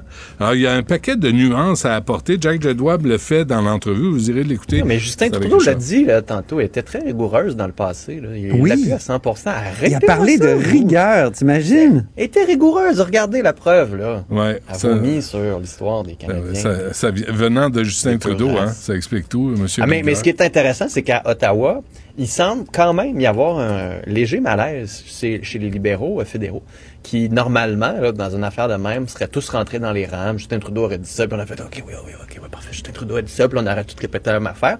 Là, il y a encore un malaise. Il y a Oui, encore Ouais, Pablo, Pablo, Rodriguez. Pablo Rodriguez, qu'on peut féliciter. Hein. Quand même, c'est rare, je l'ai fait là, dans ma vie, mais là, cette fois, euh, bravo de Ah, se je pensais tenir que t'étais debout. un fan. Je le suis. Je Ok. le suis, mais surtout de sa coiffure et euh, Fait que, sa coiffure. fait que, non, c'est ça. Puis même David Lametti qui a dit je suis pas à l'aise avec les comités, avec les commentaires originaux, je partage pas cette opinion. C'est à elle de clarifier. Euh, Donc euh, non, il y a. euh, Mais vous avez vu dans la presse aujourd'hui, Bokra Monaï, qui est l'autre euh, Oui, oui, commissaire, c'est ça. ouais, ben, euh, qui, dont dit Nicolas parlait. Là. Ben oui, arrêtez avec le passé, là. Vraiment, tu sais, t'as beau avoir écrit n'importe quoi dans le passé, c'est pas grave. Là, il y a un travail à faire, puis euh, on va instruire les, les ignorants. Mais c'est que la cause devient plus importante que. Mais tu sais, il va La falloir que ça s'applique à tous. Quelle cause, au juste? Ben, de la- l'antidiscrimination, antiracisme, là, tu sais, je, je, je parle pour elle, là, dans le sens que, Ah, ultimement, cette philosophie, c'est la cause de lutter contre le racisme et la discrimination est plus importante que Mais juste au Québec. les propos tenus dans le passé. Juste au Oui, Québec et à ça. Montréal. Madame euh, Ben, c'est c'est ça. Québec, là, Québec est une référence pour les suprémacistes blancs. Ben oui, hashtag. Ben oui, c'est ça. c'est- Bon, C'est et- toujours, le- toujours le- en plus le- l'imaginaire nazi hein, qui, qui est mobilisé. Comme si. euh, la, que- pureté de la race, hein? La pureté de la race, c'est quoi cette affaire-là? La loi 101, c'était justement pour pas que ça soit juste les, les Canadiens français catholiques euh, de descendance qui, qui parlent français, justement. C'était pour ouvrir. Pour juste, la loi 101, tout le c'est précisément ça. Ouais. Euh, de toute façon, ces gens-là comprennent pas que le Québec a un autre rapport à la religion que le reste de l'Amérique du Nord. Puis ça, ça, ça passe pas. Les, les États-Unis étaient fondés par des sectes. Puis tout le monde devient américain, euh, y compris le Canada anglais. Ils, Ah, ils sont, ils sont sais, les, sectes qui s'entredisent. Bon, OK, je vais te respecter, tu vas me respecter. Nous autres, ça n'a pas été de même. On a eu une chape de plomb religieuse. On a voulu s'en sortir. Un peu comme la France. Mais ça, ils sont pas capables de saisir, de ils sont fermés à l'autre. Ils n'ont pas d'ouverture à Il l'autre. faudrait connaître le Québec Ben, avant, ça. euh, pour le comprendre. Non, mais c'est elle qui va aller éduquer euh, Oui. François Blanchet. là, Et François Blanchet. Ah oui, ça, ça, on se souvient de ça. Euh, et le Parti québécois qui va faire histoire? Ben oui, ils vont fait. être les premiers euh, députés de l'histoire. No- Notre Parlement, il remonte à quoi? 1792.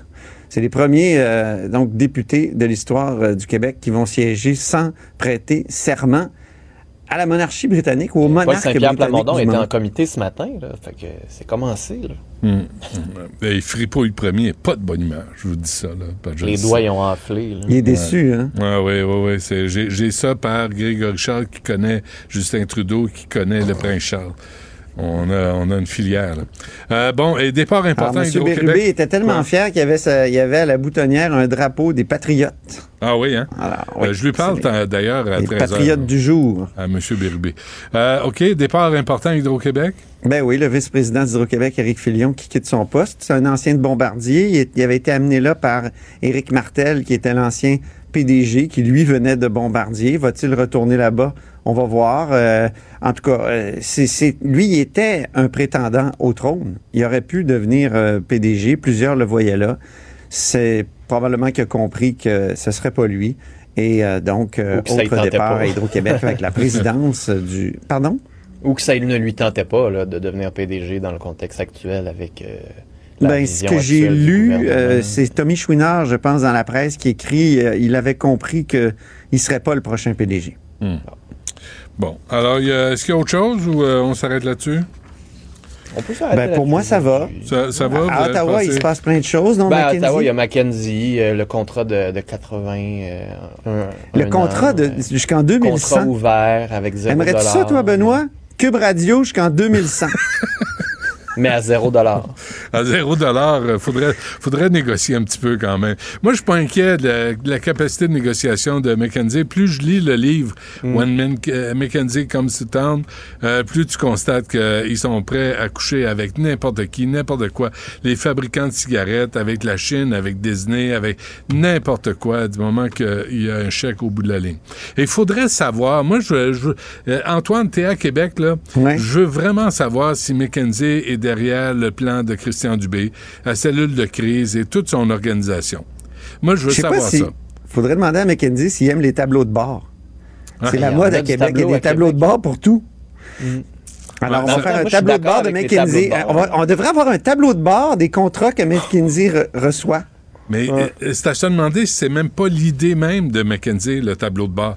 L'expression, comment non, le mais je pense que c'est. Christian Dubé euh, qui, qui avait fait ça à l'époque. Euh, il était où, donc? Il était pas chez Domtar, il était chez Kruger, ou il était dans une compagnie comme ça, puis... euh, Cascade. Il disait qu'il était chez Cascade, voilà, qu'il était capable de voir sur son tableau de bord, là, je me souviens, ça fait quand même un bon moment qu'il en parle, là, fait que Ouais. c'est le cas... euh, OK. bon. sont là. OK, ben envoyez un mot à Émilie Nicolas qui est au devoir, là. Elle écrit sur Twitter. devrait la recevoir. Ben, demandez-lui qui, euh, qui, euh, qui on peut critiquer et qui on ne peut pas critiquer. Toi moi, moi j'ai besoin, j'ai besoin d'une référence là parce que j'étais un peu perdu. Que je pensais que tout le monde était On égaux. peut te critiquer, toi, Benoît. c'est Ah, ça, ben, ça, vous êtes le bienvenu. Jusqu'en 2100 à Cube Jusqu'en Radio, 2100. mesdames et messieurs. Je vous Vous allez tout en 2100. Négocié par McKenzie, je serai en onde jusqu'en 2100 à Cube Radio. En direct du paradis, c'est Benoît. Ah. Ouais. On va faire tirer des t-shirts la soirée. Et mon dernier souffle sera en onde. Ah, arrête. C'est fini. Venez le ramasser. 2100. Venez le changer. Patrick Lagacé cherche un job. Venez, venez, venez voir. Bon, euh, c'est assez. hey, euh, merci. On se reparle demain. Ah, oui. Salut les amis. Salut.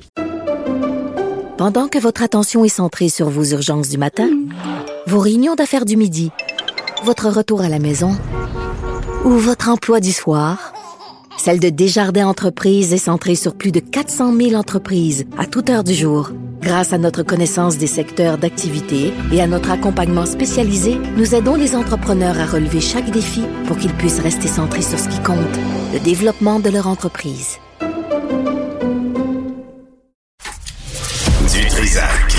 Même si tous les chapeaux lui font, il ne parle jamais à travers son chapeau. Vous écoutez Du Trisac. superbe, sublime, merveilleuse.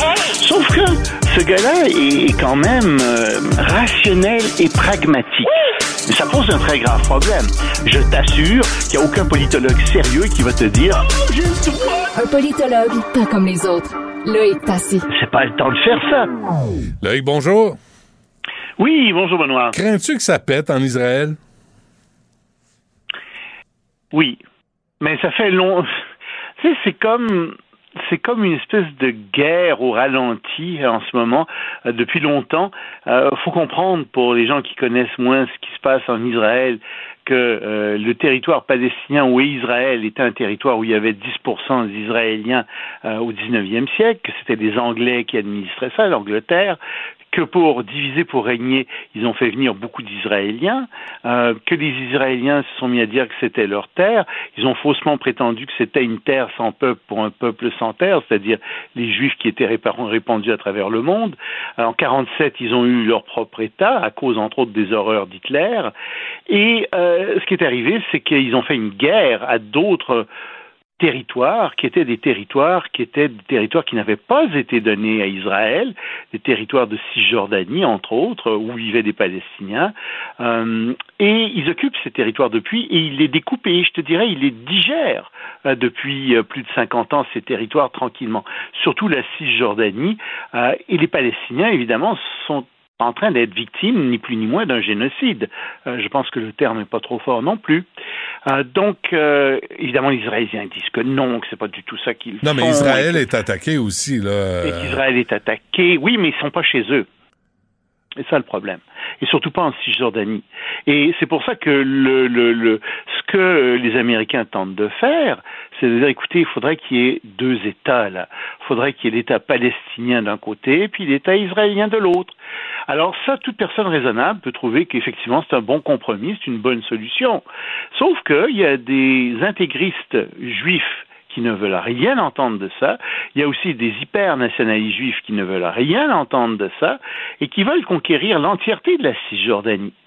Et tu vois, euh, avec euh, ce qui vient d'arriver, il y a eu euh, des, des, des, des, attaques, des l'État israélien qui a à sa tête maintenant le gouvernement Netanyahou, où il y a malheureusement une minorité, mais très forte, de, de, de, fondamentalistes religieux, d'intégristes religieux juifs, a été chercher des leaders palestiniens, parce que ça a toujours été la, la stratégie d'Israël d'attaquer les leaders palestiniens pour qu'il n'y ait pas de mouvement euh, palestinien. Alors, ils ont été à, chercher des leaders qu'ils ont appelés des terroristes. Ils ont détruit leurs maisons. Et euh, en réponse à ça, il y a un Palestinien qui a tué sept Israéliens à la sortie d'une mosquée. Et là-dessus, euh, les intégristes juifs ont dit, bah, puisque c'est comme ça, on veut sept nouvelles colonies en Cisjordanie. Et tu vois, la spirale d'escalade continue. Et d'ailleurs, disent-ils, on veut aussi l'esplanade des mosquées, qui est à Jérusalem, qui est un lieu saint musulman. On veut récupérer ça. Alors, Blinken est allé voir Netanyahou euh, avant-hier en lui disant écoutez, là, il faut calmer le jeu, euh, arrêtez-moi ça. Mais Netanyahou est un nationaliste très fort et il est du côté euh, des intégristes religieux.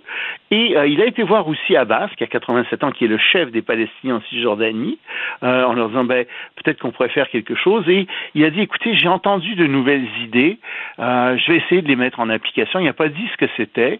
Donc il y a une lueur, une certaine lueur d'espoir, mais il y a des extrémistes en Israël qui pousse pour anéantir littéralement les Palestiniens, surtout en Cisjordanie, et chez les Palestiniens aussi.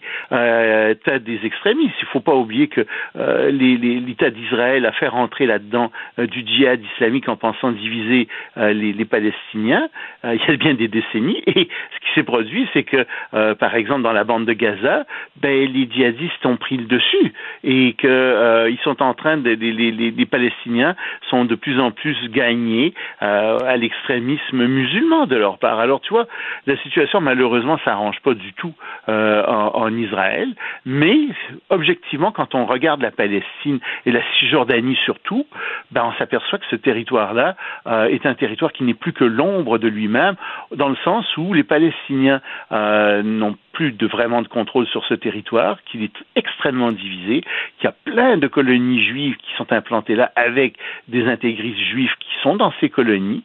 D'ailleurs, euh, à cet égard-là, Netanyahou a décidé de relaxer la loi sur le port d'armes pour permettre aux gens d'être s'armer. Donc malheureusement, euh, Benoît, et j'espère qu'effectivement les nouvelles idées de Blinken euh, vont fonctionner, mais j'en doute étant donné les extrémistes qu'il y a de part et d'autre. Merci euh, pour cette réponse. Euh, la prochaine, le fond. oui, excuse-moi, ça fait un peu court, mais tu sais, je veux dire, c'est, c'est, faut des fois, faut revenir sur le fond puis expliquer. Oui, comprendre le contexte, euh, absolument. Le fonds souverain norvégien qui a perdu 150 milliards d'euros en 2022. Oui, c'est un des fonds souverains qui est le plus important au monde. C'est le, cinquième fonds le plus important au monde. Il a perdu énormément d'argent. Ici, je te parle de ça. Euh, c'est parce que et, c'est des euros qui a perdu 150 millions d'euros. Il a baissé de sa valeur a baissé de 14 euh, C'est vraiment euh, énorme. Remarque qu'en 2008, ça avait été pire. Il était descendu de 23 Mais c'est parce que c'est aussi d'une certaine manière un instantané de l'économie internationale. Parce qu'il faut savoir que ce fonds investit beaucoup dans les Il y a 70% du fonds qui est investi dans les actions, 28% dans les obligations et 2% euh, dans les dans l'immobilier. Il a investi dans 9400 entreprises à travers le monde. Donc ça donne une espèce d'instantané de ce qu'a été l'économie mondiale en 2022. Et ce que te disent ces gens, c'est ben ça a mal été nos actions à peu près partout, sauf dans le pétrole, et ça a particulièrement mal été dans les hautes technologies, euh, les, technologies de, de télécommunications, Internet, etc. Et, et- et donc, euh, ben, ils ont perdu aussi des investissements en Russie, euh, 7,- 2,7 milliards de dollars, complètement euh, anéantis. Donc, on regarde ce qu'ils font, ce qu'ils font, et euh, si tu veux, c'est un résumé euh, de, de l'année euh, en termes d'action en 2022. Et c'est pour ça que c'est important de parler de ce fonds norvégien. Hmm. Bon, et euh, tu re- reviens à, euh, à Biden euh, qui dit qu'il ne veut pas fournir d'avions de combat à l'Ukraine. non, non, il y a un journaliste qui lui a posé la question aujourd'hui. Est-ce que vous allez fournir des F-16 à l'Ukraine? La réponse de Biden, non. Il n'y en est pas question, euh, pour le moment en tout cas. Il n'y a pas même pas dit pour le moment. Euh, et euh, il dit on offre suffisamment d'armement dans toutes sortes de domaines. C'est suffisant pour les Ukrainiens. On n'enverra pas nos F-16. Euh, et ça, c'est très curieux parce que les Allemands disent aussi non, on n'enverra pas de F-16. Mais la Pologne veut en envoyer si les États-Unis veulent pas envoyer, je suis pas, je suis pas sûr que la Pologne soit capable de le faire. Et Macron a dit euh, non, non, on ferme pas la porte. Ça, ça veut dire qu'il pourrait peut-être envoyer des rafales français ou peut-être des Gripen euh, suédois euh, qui pourraient y aller aussi. Ce qui est certain, c'est que dans les airs, ils vont affronter des vieux MiG soviétiques de l'époque soviétique euh, qui sont vraiment, qui font vraiment pas le poids face aux avions américains, français ou suédois. Mais on, on sent ici qu'il n'y a vraiment pas d'unanimité du côté des alliés pour le moment. Mais je te dis pour le moment parce que c'était la même chose il y a quelques mois à l'égard des chars d'assaut. On voulait pas envoyer de chars d'assaut, puis on a fini par en envoyer. Donc, on pense gagner la guerre euh, sans, hein, sans avion. On verra. Euh, encore une fois, je pense que Vladimir Poutine va faire une, mener une grande offensive dans quelques mois. Il n'y a pas juste moi qui pense ça, presque tout le monde le pense. Euh, c'est sûr qu'à ce moment-là, il va avoir une certaine domination du ciel qui euh, va être assurée, assurée par les MiG des, des Russes, c'est certain. Bon, et les Français veulent la retraite à, à quoi, à 40 ans, à 42 ans? Non, ils veulent qu'au moins ça reste comme c'était à 62 ans. On en a parlé à quelques reprises et non pas à, à- à 65 ans. Et ils sont dans la rue, ils sont descendus. Euh, il y a une mobilisation incroyable. Euh, tout le monde est dans la rue. À Paris, il y a un demi-million de personnes. Bon, suivant les centrales syndicales, euh, bien sûr. Mais c'est une mobilisation qui ne faiblit pas du tout. Et on se demande jusqu'où ça va aller. Tu sais, en ce moment, les écoles, les transports publics, les centrales électriques, les raffineries euh, sont, euh, sont en grève. Euh, il y a 200, euh, il y a 200 marches ou rassemblements à travers la France.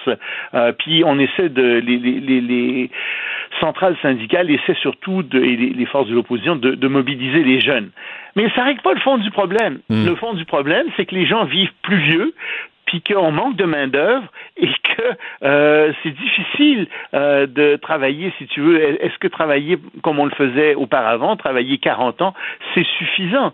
Euh, ben, d'un point de vue bête comptable, probablement pas, tu comprends? Parce que les gens vivent 20 ans euh, après leur retraite, facilement, 20-25 ans, alors qu'auparavant, euh, ils vivaient tout au plus une dizaine d'années. Donc, euh, il y a ça aussi. Remarque que ça fait très mal à plusieurs personnes, et comme je te l'ai dit, euh, les modalités euh, des mises en retraite ont changé, et je comprends des gens de descendre dans la rue. Tu sais, quand tu as des gens qui disent, euh, quand tu dis à des gens, ben, on va compter pour votre retraite les six derniers mois euh, de votre de, de, de votre travail, là où vous avez été le mieux payé, puis subitement le gouvernement dit non, ce ne sera pas les six derniers mois, ça va être la moyenne des 25 dernières années. Ben, je serais en maudit, moi aussi, tu sais. Mhm, Puis les gens descendent dans la rue parce qu'ils sont pas contents. Donc, moi, je te prédis que là-dessus, le gouvernement, sur les modalités, le gouvernement va reculer euh, parce que c'est injuste d'une part et euh, parce que euh, il va vouloir diviser euh, la- le, le mouvement d'opposition et donc satisfaire ici et là quelques groupes. Euh, puis à ce moment-là, ben probablement que le projet va passer. D'autant plus que il y a une augmentation qui se fait très doucement. C'est trois mois par année jusqu'en 2030. Bon, alors euh, ici, euh, la, la retraite, la retraite pas obligatoire ici au Canada, au Québec? Ben, ça dépend pour qui. Non, il y a ben, la retraite obligatoire, c'est-à-dire qu'il y a des je pense qu'il y a, des, il y a des endroits où tu dois avoir une retraite obligatoire, où tu te fais pénaliser si- fortement si tu prends pas ta retraite. Ah, quand t'es archevêque, quand t'es cardinal, là, t'es à, soixante- à 75 ans. Regarde, les sénateurs doivent prendre leur retraite à 75 ans, les juges aussi. Il y a un certain nombre de professions où on, on oblige les gens à prendre leur retraite. Les médecins doivent passer des examens après Ouais. un certain âge, Ouais. euh, parce qu'effectivement, ils peuvent devenir dangereux, tu sais, sans, Mm. avec la meilleure volonté du monde. Donc, ils doivent passer un examen. Examen. Donc euh, oui, il y a un certain nombre de domaines où euh, on force les mises à la retraite, mais je crois pas que comme tel, euh, à moins de dire une bêtise, hein, qui, qui est de, de retraite obligatoire euh, comme tel. Mais Mais ici, c'est le problème inverse. Hein. On a besoin de, des gens plus Ben âgés. Puis si tu prends ta retraite ben, t'es- et que tu travailles en même temps, tu es pénalisé. Alors qu'il devrait y avoir un système qui fait en sorte que tu peux toucher une partie de ta retraite sans être pénalisé, tout au moins, et travailler ou quelque chose du genre. Tu sais, ce serait bon pour tout le monde. On Mais non, travaille là-dessus. euh, On travaille là-dessus. hein, Loïc. Euh, merci. On se reparle fais- je demain. te fais confiance. Salut Benoît. Salut. Pendant que votre attention est centrée sur vos urgences du matin, vos réunions d'affaires du midi, votre retour à la maison ou votre emploi du soir, celle de Desjardins Entreprises est centrée sur plus de 400 000 entreprises à toute heure du jour. Grâce à notre connaissance des secteurs d'activité et à notre accompagnement spécialisé, nous aidons les entrepreneurs à relever chaque défi pour qu'ils puissent rester centrés sur ce qui compte, le développement de leur entreprise.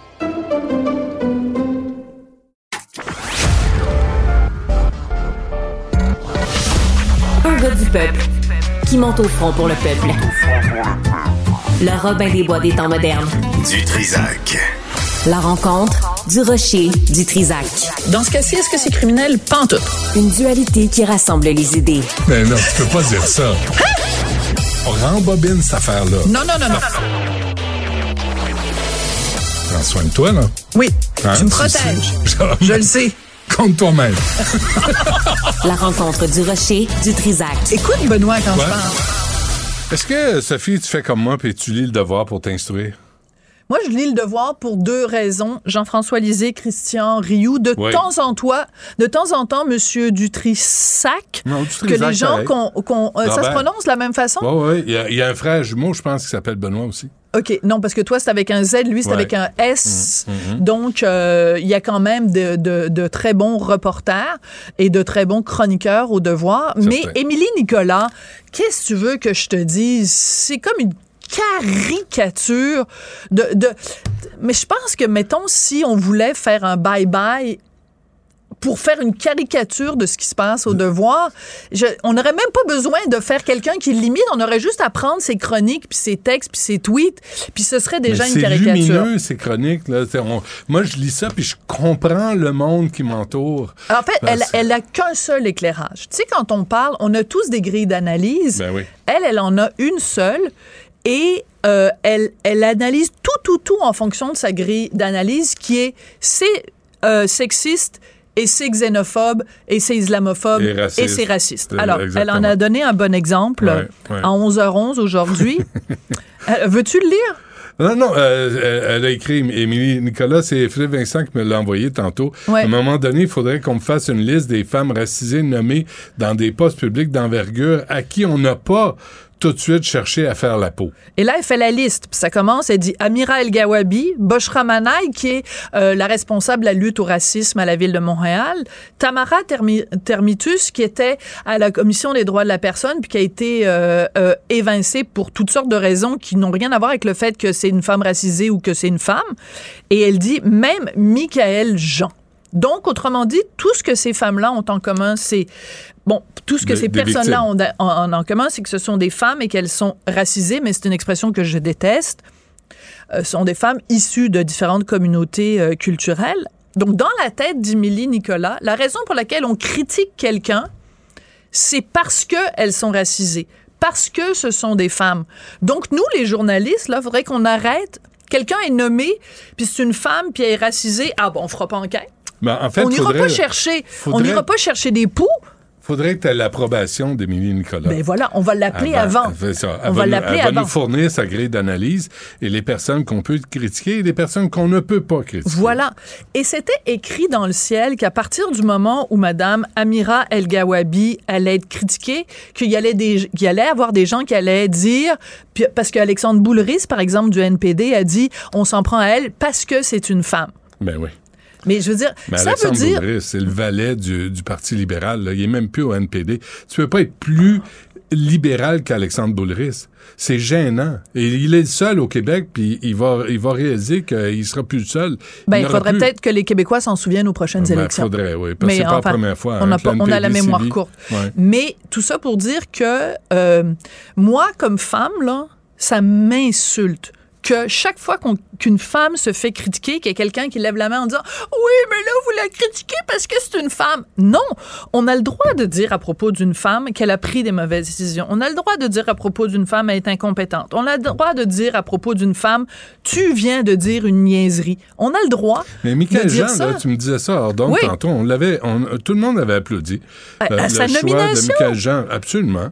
Puis la- les- son histoire de qu'elle était indépendantiste avec Daniel Lafont, tu dis bon, mais elle a, elle a changé de camp, puis euh, fin de l'histoire. Tu sais, ça arrive. Oui, puis après, gens- quand on lui a reproché sa déclaration sur le chaude, oui, mais à la délégation, vous comprenez, il n'y a pas de chaude. bon, elle avait fait cette déclaration-là qui avait beaucoup fait rire, mais c'était le ridicule de la situation de cette femme qui se plaignait qu'il n'y avait pas des toilettes appropriées dans son, dans son espèce de palace et l'affaire du piano aussi.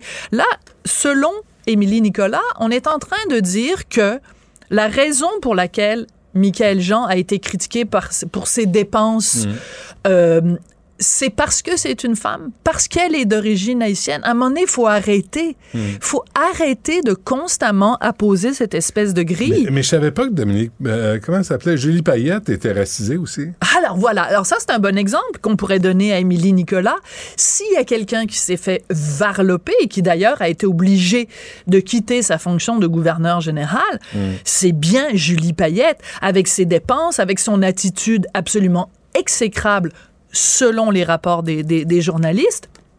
Et dans le rapport des journalistes, en plus, ce qu'on a ressorti, c'est que Julie Payette avait instauré un climat de travail toxique quand elle était gouverneure générale. Puis après, les gens sont allés fouiller sur les postes qu'elle avait occupés avant au Centre des sciences euh, de Montréal, puis un autre poste avant, je me souviens plus où. Euh, tu m'excuseras.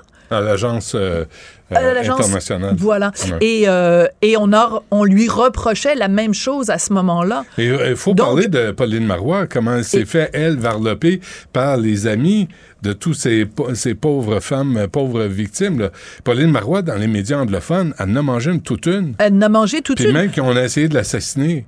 Ben voilà. Alors, et, et ça, ça, Émilie Émilie Nicolas, elle n'en tiendra pas compte, Et hein. les, les propos d'El Gawabi à, à l'endroit du Québec, là, puis les propos de Bokraï Manaï, là, comme quoi on est des suprémacistes, il y a des limites à se faire baver dessus. Puis ça, Émilie Nicolas, veux dire, ça a l'air à faire son affaire. Mais c'est absolument hallucinant parce que ça veut dire, en effet, tu as raison dans les propos de Boshra Manaï.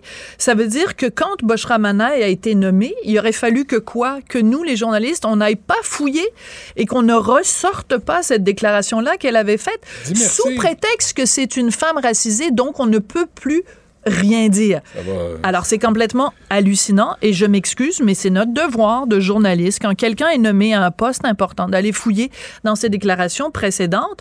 Et je te rappelle que quand on est en période d'élection, Mm. les journalistes se font un plaisir justement d'aller chercher dans les déclarations des gens. Puis la moindre ligne que tu as écrite sur l'islam, tu te fais traiter d'islamophobe. Et il y a plein de gens qui ont, qui ont même pas pu être candidats pour différents, euh, différents, différents trucs. Ouais. Euh, et Oui, on, voilà. va, on va aller, euh, parce Ah que non, tu as essayé d'acheter ton, ton billet pour aller voir le spectacle à Ottawa. hein? Oui, parce que hier, je vous parlais de ce spectacle le 17 février au Centre national des arts réservé aux Noirs. La presse euh, affirme ce matin dans le, dans, dans le journal, dans son journal, que euh, non, non, que euh, les gens comme moi qui ont crié au racisme, on a exagéré puis on a grimpé dans les rideaux pour rien.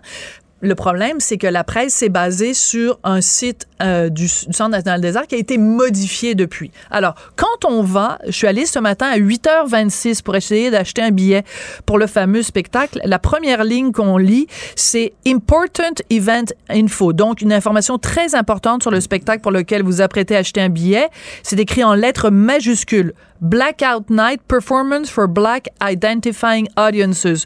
Un spectacle pour les gens euh, qui s'identifient comme noirs. J'ai fait une capture d'écran, j'ai mis ça sur les réseaux sociaux en disant la presse, vous dites n'importe quoi, ce spectacle-là est réservé pour les Noirs. À midi et 26, juste avant d'entrer en onde, je suis retournée voir sur le site de Ticketmaster. Tout ce qui était en lettres majuscules a été enlevé et c'est remplacé par Everyone is welcome at all our Bon. shows. Ben, donc, tu peux y aller, on peut y aller? C'est bon, c'est une bonne nouvelle. Non, mais- fait progresser. Non, ça veut dire que ces gens-là sont d'une hypocrisie totale. Oh, si vous Sophie? voulez faire un spectacle juste pour les Noirs, au moins ayez des couilles, puis assumez-le jusqu'au bout? Hmm. Tu souffles, Puis là, il s'écroule. Ah ben non, c'est pas ça qu'on voulait dire. on Non, voulait mais dire que Bokra- finalement, tout le monde a accepté. t'as- pas lu Bokramanek dans la presse aujourd'hui? Elle dit faut arrêter de revirer le passé, faut, faut aller vers l'avenir, faut travailler ensemble. faut le- Une fois qu'elle nous a traités de suprémacistes blancs puis de, de, de racistes. Oui, puis cet argument-là de dire faut pas revenir dans le passé, je m'excuse, mais qu'elle fasse la même chose avec, avec les autres. Voir si Boshra Manaï, elle veut pas aller fouiller dans le passé de quelqu'un qui va être nommé à un poste, un blanc qui est nommé à un poste. Là. Tout le monde va aller chercher dans son passé pour voir une déclaration qu'il a fait en secondaire 5 dans le journal étudiant. Merci, Sophie. On t'écoute à 2h30. Merci. Benoît Dutrisac. Sacramouille que c'est bon. Du Trisac. Savoir et comprendre. L'actualité. Alexandre Morin-Villouellette. Alors, Alex, euh, on va savoir euh, finalement c'est quoi le temps d'attente aux urgences? Oui, nouveau site web euh, mis à jour en continu qui est révélé aujourd'hui par le ministre de la Santé, Christian Dubé. On va pouvoir savoir exactement combien de personnes attendent à l'urgence de tous les hôpitaux de la province, le temps moyen aussi qu'on passe dans les salles d'attente. Des fois, ça dit le chiffre de la veille. Des fois, c'est même là à chaque heure qu'on va mettre ça à jour. Et donc, ça va pouvoir aider les patients à choisir s'ils veulent vraiment aller à l'urgence ou trouver une nouvelle solution de rechange. Il y a sept OK, non, mais indicateurs. attends, attends, attends. Il n'y a pas plus de médecins, il n'y a pas plus de services, on réduit pas le temps d'attente. On va juste vous dire, c'est pas 14 heures t'as attendu, c'est 17h30. En gros, en tout et partout, Benoît, oui. C'est censé décourager, mais ça fait partie d'une multitude de solutions, bien évidemment. malade, là, pas de Mais tu- et tu, tu dois y aller. Ça, on se comprend, mais ça donne quand même là, les données sur le délai moyen, par exemple, avant de voir un médecin à l'urgence, qu'on va avoir. Le délai d'attente, sa ligne du 811 aussi, on va pouvoir le voir sur ce site-là. On veut des services, on veut pas de la comptabilité, on veut pas un chronomètre, on veut des services. Mais ça, je comprends, Benoît. Quand on est malade, on veut voir un médecin. On veut pas avoir une tablette puis un tableau de bord puis dire la pression est à 110. Je m'en calisse. Je veux savoir, je vais-tu voir un médecin, je vais à l'urgence. Christian Dubé, à un moment donné, faut Mais ça, fait partie d'une multitude de, de solutions qu'il propose également, Benoît. C'est ce qu'il faut comprendre. C'est en train d'étudier également. C'est moi de- ça, de- Benoît. Benoît, oui. Ok, Be- c'est- Benoît, Benoît. Benoît, non, c'est Avec un accent. Non, c'est ça. Il, il- en ce moment, Non, mais tu, tu m'en parleras quand on, on parlera des vraies On parlera affaires. des vraies choses quand ça arrivera, d'accord. Si toi, tu te casses un bras, là, je veux savoir s'il y a un médecin pour te soigner. Ben, moi, je me suis déjà cassé un petit doigt puis j'ai attendu 18 heures de temps. Juste pour faire une radio pour pouvoir dire qu'il était cassé pour vrai. Mais et, et si tu avais eu le chronomètre, là, si tu avais eu le temps d'attente. Ben, ça n'a rien changé. Ça n'a rien 18 changé. On était, on était deux dans la salle d'attente. C'était un très petit hôpital de région. Je ne saurais pas te dire où, mais je m'étais cassé le doigt. J'étais loin. Puis le médecin était parti comme une grosse partie de la nuit. Pendant 8 heures de temps, il était pas là. Puis il est revenu. Puis l'autre personne avant moi est passée. Puis on m'a refait attendre. Puis là. Tout ça pour euh, une procédure extrêmement sommaire. Benoît, il a pris une espèce de petite drill, là, puis il m'a... euh, Tu sais- tu sais, quand tu te casses un doigt, des fois, tu ton ongle, il y a de la pression. Fallait Ah enlever oui. cette pression-là, c'est ça qui me faisait très mal. Et ben, il est arrivé, il a dit OK, essaye de pas bouger. là. J'ai dit Ah, quoi, qu'est-ce qui se passe? Il a dit Go! Puis vous drillez dans le doigt sans plus d'avertissement. Puis là, Ah. pendant que ça saignait, il a dit C'est beau, ça va être tout pour moi. L'infirmière va venir te trouver dans une couple de minutes pour arrêter le saignement. Salut. Il s'est levé, puis pow! Il était sorti. 18 heures. Ouais, pour, pour ça. Pour un- une interaction d'à peu près 3 minutes et quart. Mais là, au moins, tu saurais le temps d'attente. Ben, heureusement, ce qui m'aurait empêché d'aller à l'urgence, peut-être, d'être resté chez nous.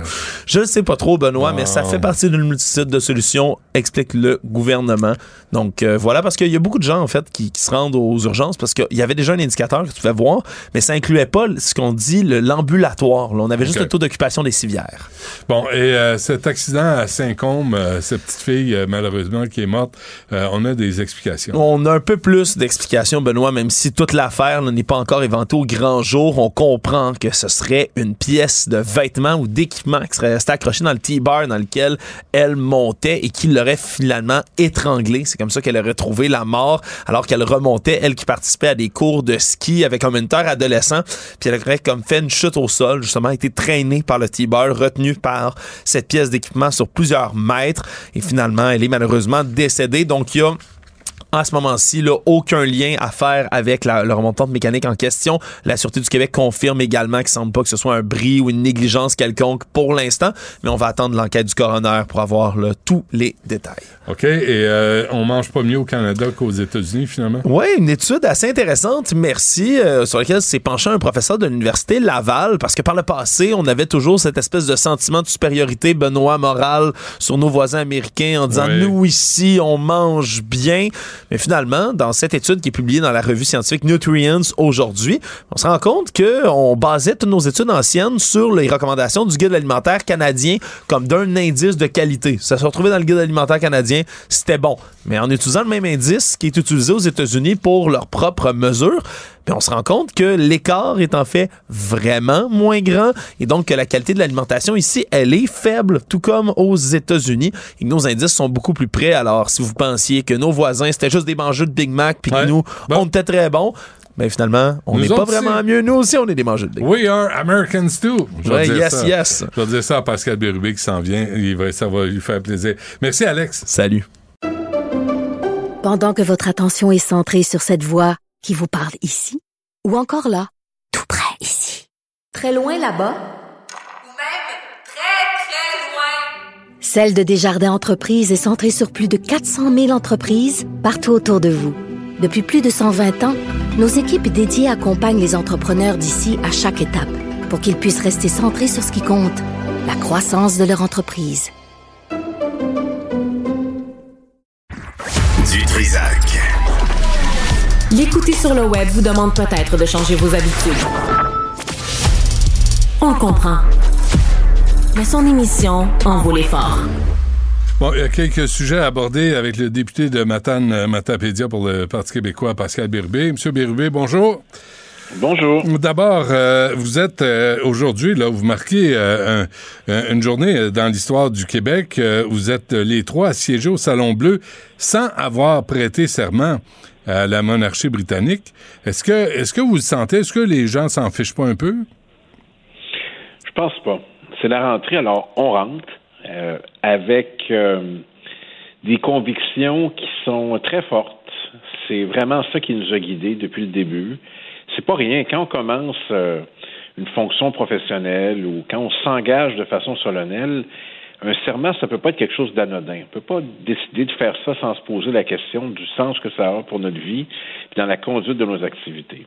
Alors, on l'a fait. Il n'y avait jamais de bon moment pour le faire. C'est ça que le gouvernement de la CAQ nous disait dans le dernier mandat. Ben, on a décidé que ça s'arrêtait là. C'était le bon moment pour le faire. Puis là, c'est réglé. Et si le- la CAQ avait voulu, puis Québec solidaire, ben, il se serait joint à nous. On l'a fait. C'est maintenant chose euh, réglée. Ça, ça ouvre la porte à plein d'autres choses qu'on peut faire. Imaginez, le débat a duré 12 minutes. En 12 minutes, c'était expédié. C'est réglé. Alors, il y a certainement d'autres enjeux qu'on va pouvoir aborder avec la même détermination. On règle les choses une à une. Et euh, moi, je suis heureux de rentrer euh, tout à l'heure, dans quelques minutes. En fait, vous êtes la dernière personne euh, des médias qui je parle avant d'entrer, avec le sentiment qu'on a posé un geste sur quelque chose de fondamental. Mais, mais là, vous partagez une aversion de la monarchie britannique avec Amira El Gawabi. Vous savez ça, là, M. Bérubé. Hein? Vous, vous- Ouais. vous avez ça en lien, là? C'est peut-être tout ce qu'on partage parce que là, j'ai appris tout à l'heure à Cube avec votre collègue euh, Martineau Ben oui.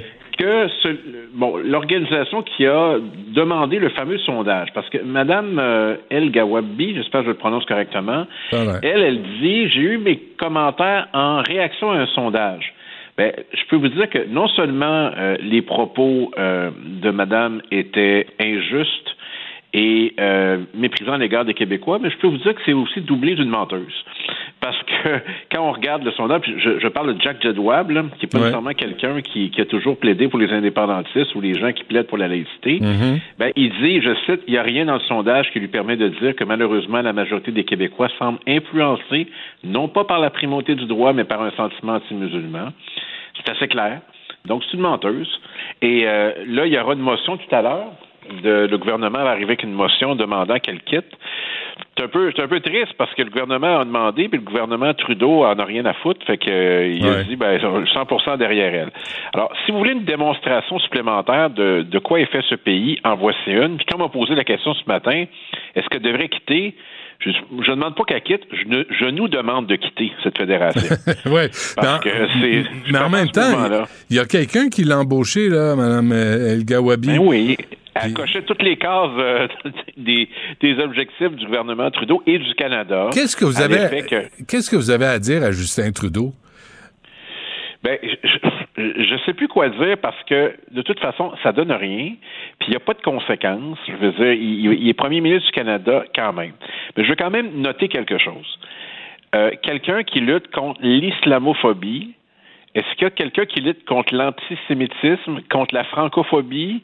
Euh, pourquoi uniquement l'islamophobie? Moi, j'ai euh, j'ai de bons liens depuis longtemps avec la communauté juive. Là.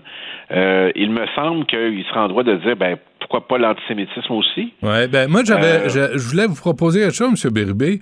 Peut-être il serait temps d'avoir un commissaire ou une commissaire à la québécophobie.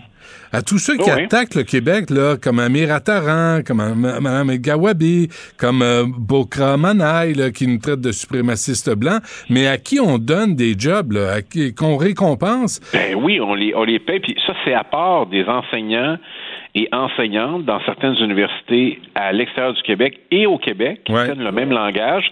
C'est juste qu'on n'est pas toujours au courant, mais ça se passe dans les classes, ça se passe dans des dans des thèses. Il y en a plusieurs là, qui en ont rien à foutre de notre volonté, notamment de d'avoir la laïcité. D'ailleurs, je ne sais pas d'où vient ce retour de la religion, là, pourquoi c'est si important, et aussi le français. Écoutez, euh, c'est pas trop compliqué, là. Le, le- le nombre d'enseignants francophones dans les universités francophones qui ont leur biographie Twitter exclusivement en anglais, c'est incroyable. Hmm. Je ne sais pas pourquoi ils font ça. J'ai l'impression que ça, ça doit les, les rendre très branchés de faire ça, mais ces enjeux-là, c'est vu comme ringard, comme arriéré, puis il faut célébrer toutes les religions du monde, tous les nationalismes du monde, sauf le nationalisme québécois et la protection de la langue française. Alors, c'est là qu'on est rendu, il faut résister, et moi, je fais partie de ceux qui résistent. Mais euh, Émilie Nicolas, M. Bérubé, a écrit sur Twitter tantôt, on le sait, un chroniqueur au Devoir puis au Montreal Gazette. Elle parle des femmes racisées à qui on a, on a voulu faire la peau. Euh, Pouvez-vous l'instruire sur le sort qu'on a voulu réserver à Pauline Marois? Je l'ai pas entendu là-dessus. Euh, c'est pas parce que c'est une femme racisée, c'est parce que c'est quelqu'un qui a aucun sens dans sa réflexion. Euh, c'est ça l'enjeu, là. C'est pas parce qu'elle est racisée, c'est pas parce qu'elle a le voile, c'est parce que ça n'a aucun sens. Cette accusation, là, automatique, c'est du racisme. C'est comme une carte spéciale. Là. Ça marche pas. Ça marche pas. Puis ça répète un homme, le, le- le professeur euh, Attaran. là, Ouais. c'est pas parce qu'il est, il est, euh, il n'est pas québécois, c'est parce qu'il est idiot euh, de, de dire une chose comme celle-là. À moins qu'il le sache, puis il décide par, par provocation de le faire quand même. Mm. Fait qu'il faut arrêter ça, là. Puis bon, Mme Nicolas euh, a, a le droit à son opinion, puis euh, elle est même publiée dans un grand quotidien, mais on a le droit d'être euh, capable de démonter assez facilement ces argumentaires qui sont très prévisibles. Comment on fait pour, pour, euh, pour encaisser tous ces coups-là? Parce que là, c'est Jean-François Roberge là, qui, qui réplique quand même euh, El Ouais. Gawabi, puis on peut pas dire que c'est d'un grand tonus. là. C'est c'est avec beaucoup de testostérone que ça se fait. Ben, puis je pense que là, à un moment donné, c'est ça... ceux qui ont peur l'autre bord. Ben, parce qu'il faudrait que ça suffise. Tu sais, il faudrait leur dire ça suffit, là. Mais il y a personne pour se dresser contre cette euh, façon de traiter le Québec. Ben, je veux le gouvernement nous disait, avec euh, une forte majorité, ça va nous permettre de faire des avancées. Je rajouterais, ça nous permettrait de se faire respecter davantage. Alors, admettons que le gouvernement du Canada tienne compte de ses résultats électoraux. Ils sont 90. Là, ils ont, ils ont un avis très fort sur cette dame-là, sur d'autres enjeux, mais ils n'en ont rien à foutre l'autre bord. Là. Ça, ça, ça les ça les impressionne pas et ça change rien. Donc ceux qui pensaient qu'il fallait donner un mandat fort à la CAC, ça ne change rien. Soit qu'on accepte ce régime canadien, soit qu'on essaie de s'en sortir. Mais il y, a, y a pas de surplace là. C'est constamment des reculs. Mais, mais pendant ce temps, là, M. Bérubé, pendant qu'on voit la tempête, là, le- le- les attaques contre le Québec, on apprend que McKinsey, la firme de consultants extraordinaire, a obtenu un contrat en 2019 de jusqu'en 2100 à Ottawa. Et là, Justin Trudeau va passer en dessous du radar. Moi, je veux savoir, on s'en était parlé, est-ce que McKinsey est encore présent à Québec? Ben euh, oui, en fait, il y a eu des, des commandes par le gouvernement du Québec. D'ailleurs, euh, Paul Saint-Pierre Plamondon a questionné le premier ministre dans sa rencontre euh, euh, il y a quelques semaines là-dessus. Puis le premier ministre aurait dit on n'a pas fait affaire avec eux très souvent, puis ça n'a pas donné de, de- de grands résultats. Qu'importe, moi j'aime mieux vérifier. Donnez-nous tout ce qu'ils ont fait, qu'on puisse vérifier. D'ailleurs, il y a plusieurs documents qu'on a demandés. Moi, j'ai demandé ça en mai 2020, là. Les documents de McKinsey, les avis des conseils, ceux de la santé publique, les avis du docteur Arruda, les premiers, et les autres, et ensuite les sondages, parce que chaque semaine, le gouvernement fait des sondages sur des enjeux très précis, et ça l'aide à prendre ses décisions. Comme quoi, c'est pas toujours les convictions qui décident. Hein. Imagine, non. Le Ni- critère, c'est la popularité. Ni l'éthique. Euh, non. Puis euh, non. En tout cas, monsieur, faut qu'il aime beaucoup monsieur Fitzgibbon. Faut qu'il considère, par exemple, que la somme des avantages de sa présence est supérieure à la somme des désavantages. J'imagine que c'est le calcul qu'ils font. OK, là, vous en allez à l'Assemblée nationale, M. Bérubé. là. Est-ce que. Est-ce Ah, qu'on va. déjà. Non, mais, mais euh, est-ce que là, vous avez vu, euh, Marc Tanguay là, répliquer à Mme Macaroné euh, de com- comment, comment réagir à la nomination de Mme Gawabi? Euh, Ouais. est-ce que est-ce qu'ils vont on va avoir un front commun à Québec là, face à ce qui se passe à Ottawa? Mais lui, lui, je pense pas qu'il demande sa démission. Je pense qu'il demande des explications, des excuses. C'est beaucoup leur demander. Parce qu'il y a beaucoup de leur électorat qui pense ça, ce que Madame pense. Euh, je sais pas qu'est-ce que Québec solidaire va faire là-dessus. C'est vrai, une bonne question. Il y a une motion tantôt, là, on va devoir se positionner Bon, euh, là-dessus aussi. Alors, euh, c'est à suivre. Puis nous, on a une motion euh, que je vous ai envoyée ce matin. Je sais pas si vous l'avez reçue, Ouais. mais sur les prérogatives de l'Assemblée nationale, sur le fait que seule l'Assemblée devrait décider, donc pas les, la Cour suprême, pas Justin Trudeau, pas des forces occultes, mais que le Québec, c'est une première motion. Puis j'ai bien hâte de vous présenter celle de demain. Je pense qu'elle va faire beaucoup jaser. On arrête de l'écrire à suivre. C'est quoi? Ben, je peux- ils m'ont dit de pas vous le dire si vous me le demandez. Mais ça touche quoi?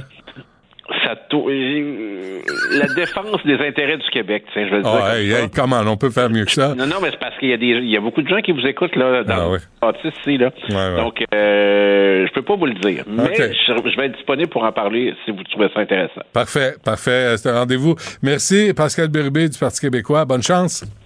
À bientôt. Au revoir. Pendant que votre attention est centrée sur cette voix qui vous parle ici, ou encore là, très loin là-bas, Ou même très, très loin. Celle de Desjardins Entreprises est centrée sur plus de 400 000 entreprises partout autour de vous. Depuis plus de 120 ans, nos équipes dédiées accompagnent les entrepreneurs d'ici à chaque étape pour qu'ils puissent rester centrés sur ce qui compte, la croissance de leur entreprise.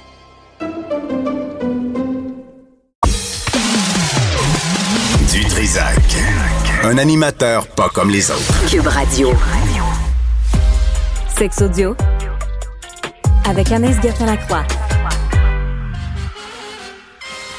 Oh, arrêtez de Oh! nous déhancher pour ça. C'est quoi cette affaire-là? Comment ça danse? Anaïs, bonjour. Hey, du gros Cardi B, c'est excitant tout ça, Oui, Benoît? oui, je le sais. ben, ça me vire à l'envers. Euh, Est-ce que... pff, Il y a des affaires qui flottent en studio. C'est des restants de Martineau. Je sais pas ce qui se passe. Euh, pour près... T'as-tu une plume ou quelque chose? Oui, c'est une drôle d'odeur. Je sais pas d'où elle vient. Pour près de la moitié des jeunes euh, en Angleterre, ça, c'est une méchante nouvelle, hein?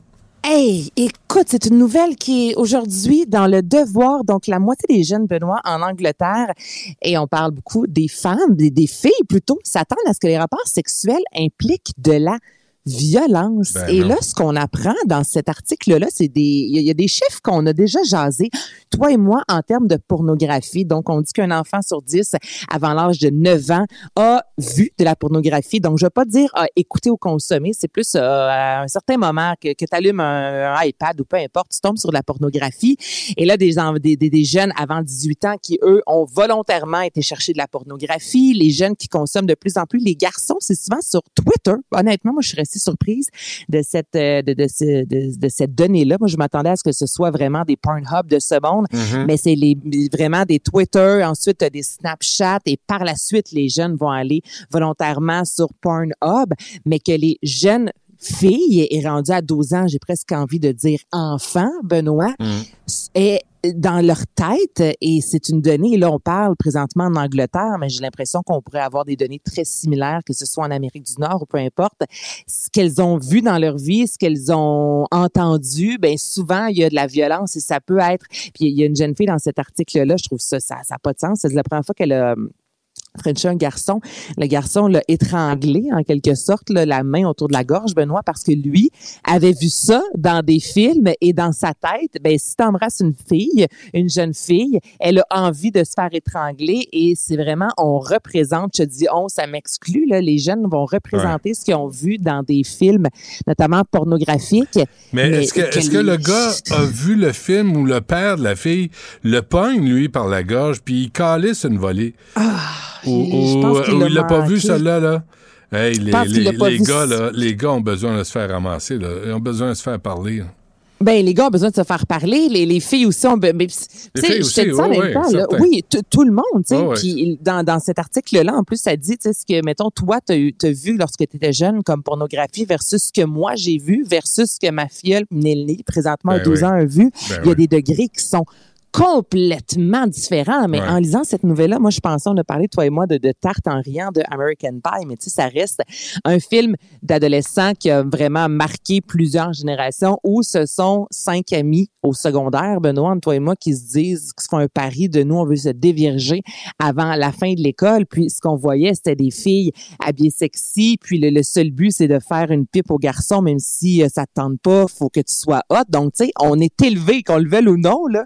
Je sais pas toi, mais moi, je me rends compte que j'ai quand même été élevé avec tout ça dans ma phase de, vous devez être sexy.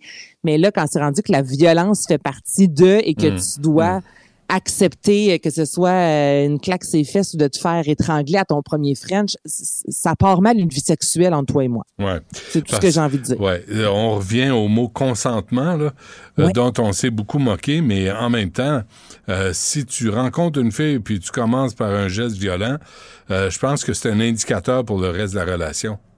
Ben, t'as tout à fait les, raison. filles, les- puis- les filles aussi, là, les gars doivent allumer, mais les filles doivent allumer. Là. T'sais, Ben, faut pensez être pas que vous capable allez... aussi de dire, ouais. Mais Non, pensez pas que vous allez le sauver. Là. Pensez pas que vous allez le changer. Laissez-le réfléchir de son bord, là, puis il reviendra s'il a, s'il a compris une coupe d'affaires. Mais encore faut-il que la jeune femme soit au courant que c'est pas comme ça aussi ça se passe honnêtement dans une relation sexuelle. Donc, ah, écoute, c'est- très troublant là, comme euh, Mm, comme mm, mm. donnée. Là, t'as, des enfants, j'ai un petit garçon de 4 ans, j'ai des filles de 12 ans, puis je suis comme, hey boy, je suis pas certaine que ça me tente qu'il évolue dans cette. euh, Tu sais, f- les parents aussi ont on a notre chemin à faire dans tout ça, je pense, en termes d'éducation. Ouais. Euh, retour sur le documentaire sur Pamela. Oui, on écoute un extrait. Hmm. I don't think people consider her the owner of her own image. It's Pamela Anderson, public property.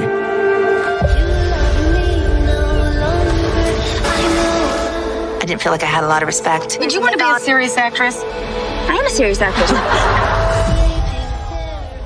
OK, Benoît, je suis consciente, lorsqu'une personnalité produit un, un documentaire, bien évidemment, c'est rare que c'est vraiment juste du négatif à son égard, mais sérieusement, ce que j'ai écouté sur Pamela Anderson, je conseille à tout le monde d'écouter ça. Au-delà de, je, je passe au-delà de l'histoire de, de Mm. Pamela, elle nous dit quand même d'où elle vient. Euh, agression de sa, de, de sa gardienne après elle qui a perdu sa virginité à 12 ans d'un viol. Elle qui nous explique d'où vient ce désir-là lorsque Playboy l'a contacté, là, que souvent on est dans le jugement puis qu'on se dit, ben voyons donc, euh, check là qui pose tout nu puis elle qui dit, ben moi au contraire, à ce moment-là dans ma vie, c'est la première fois que j'ai pris le contrôle sur ma sexualité. Donc je trouve qu'elle vient jouer avec tous les codes et tout. Puis c'est une Pamela qui est complètement, tu sais, qui, est démaquillée, qui, raconte ce qu'il en est, Benoît. Puis c'est vraiment euh, le- le- les seins, exemple, à quel point, puis ça me ramène on, Lady Diana, on a vu avec Britney Spears, on a vu avec Marilyn Monroe, au-delà de Pamela, de la façon que les médias ont de traiter les femmes. À ce jour, je pense qu'il y a une amélioration, mais on a entendu même dans l'extrait, tu sais, une femme qui lui pose comme question Penses-tu un jour vraiment comme vouloir avoir une vraie carrière? Puis elle dit, ben, j'ai une vraie carrière. Va-tu être une vraie actrice? Et des euh, de ce monde qui lui parle que de sa poitrine. Je te le dis, là, Benoît, j'ai- J'aime vraiment Pamela Anderson et tout ce que j'ai pu, même moi, juger d'elle, et je sais que je suis pas la seule, on est complètement ailleurs. Puis elle dit, tu sais, c'est pas moi qui ai fait carrière, ce sont mes seins qui ont fait carrière Mm. et moi, j'ai suivi. Mais comment est-ce que c'est fait faire des seins? Comment c'est arrivé dans sa vie? tout ça, c'est ce qu'on découvre dans ce documentaire-là. Puis je trouve vraiment que c'est une bonne, euh, une belle petite claque d'en face pour tous ceux et celles qui ont pu juger en se disant, moi, j'ai l'impression de te connaître, mais, personne la connaît. Mais est-ce qu'il n'y a pas danger qu'elle réécrive l'histoire là, après coup? Parce qu'il faut quand même vérifier. Que, ben, tu sais, est-ce qu'elle affirme, Ah, Est-ce que quelqu'un vérifie ce qu'elle affirme? Mais écoute, ce n'est que des images d'archives du début à la fin. Ce que je trouve fort intéressant, c'est que Pamela a tout, tout mis sur papier. OK? Moi, j'ai des journaux, euh, journal intime depuis que je suis jeune. là. Elle, c'est ce qu'elle a. OK? Donc, tout ce qu'elle dit, ça a été écrit. Elle a des lettres autant de ses anciens conjoints, exemple, qui l'ont battue, euh, des, des vidéos. Il y a, a pas grand-chose qu'elle dit sans qu'il y ait soit une, euh, une que ce soit écrit noir sur blanc ou qu'il y ait une image pour venir vraiment appuyer ce qu'elle dit. Donc, c'est là, Benoît, que je trouve fort intéressant. J'ai pas qu'elle fait juste raconter, puis elle dit qu'à certains moments, c'est elle-même qui s'est mis les, les pieds dans les plats. Elle n'est pas là pour, euh, pour s'excuser, elle n'est pas là pour justifier sa vie. Tu sais, elle le dit souvent, je ne suis pas une victime. Je vais vous raconter ce qui s'est passé, puis avec les images d'archives et des gens qui l'ont côtoyé, qui prennent la parole. Ah, c'est vraiment, je te Bon, dis, puis au-delà, comme je te dis, d'une Pamela, toute la sexualité autour de cette femme-là prend une tournure très différente dans ce documentaire-là. On comprend d'où elle vient, puis pourquoi elle s'en va là. C'est vraiment intéressant. Bon, ben c'est noté. Anaïs, merci. On se reparle Benoît, demain. à demain. Merci à toute l'équipe. Il y a Guillaume Lavoie qui suit à l'instant. Cube Radio.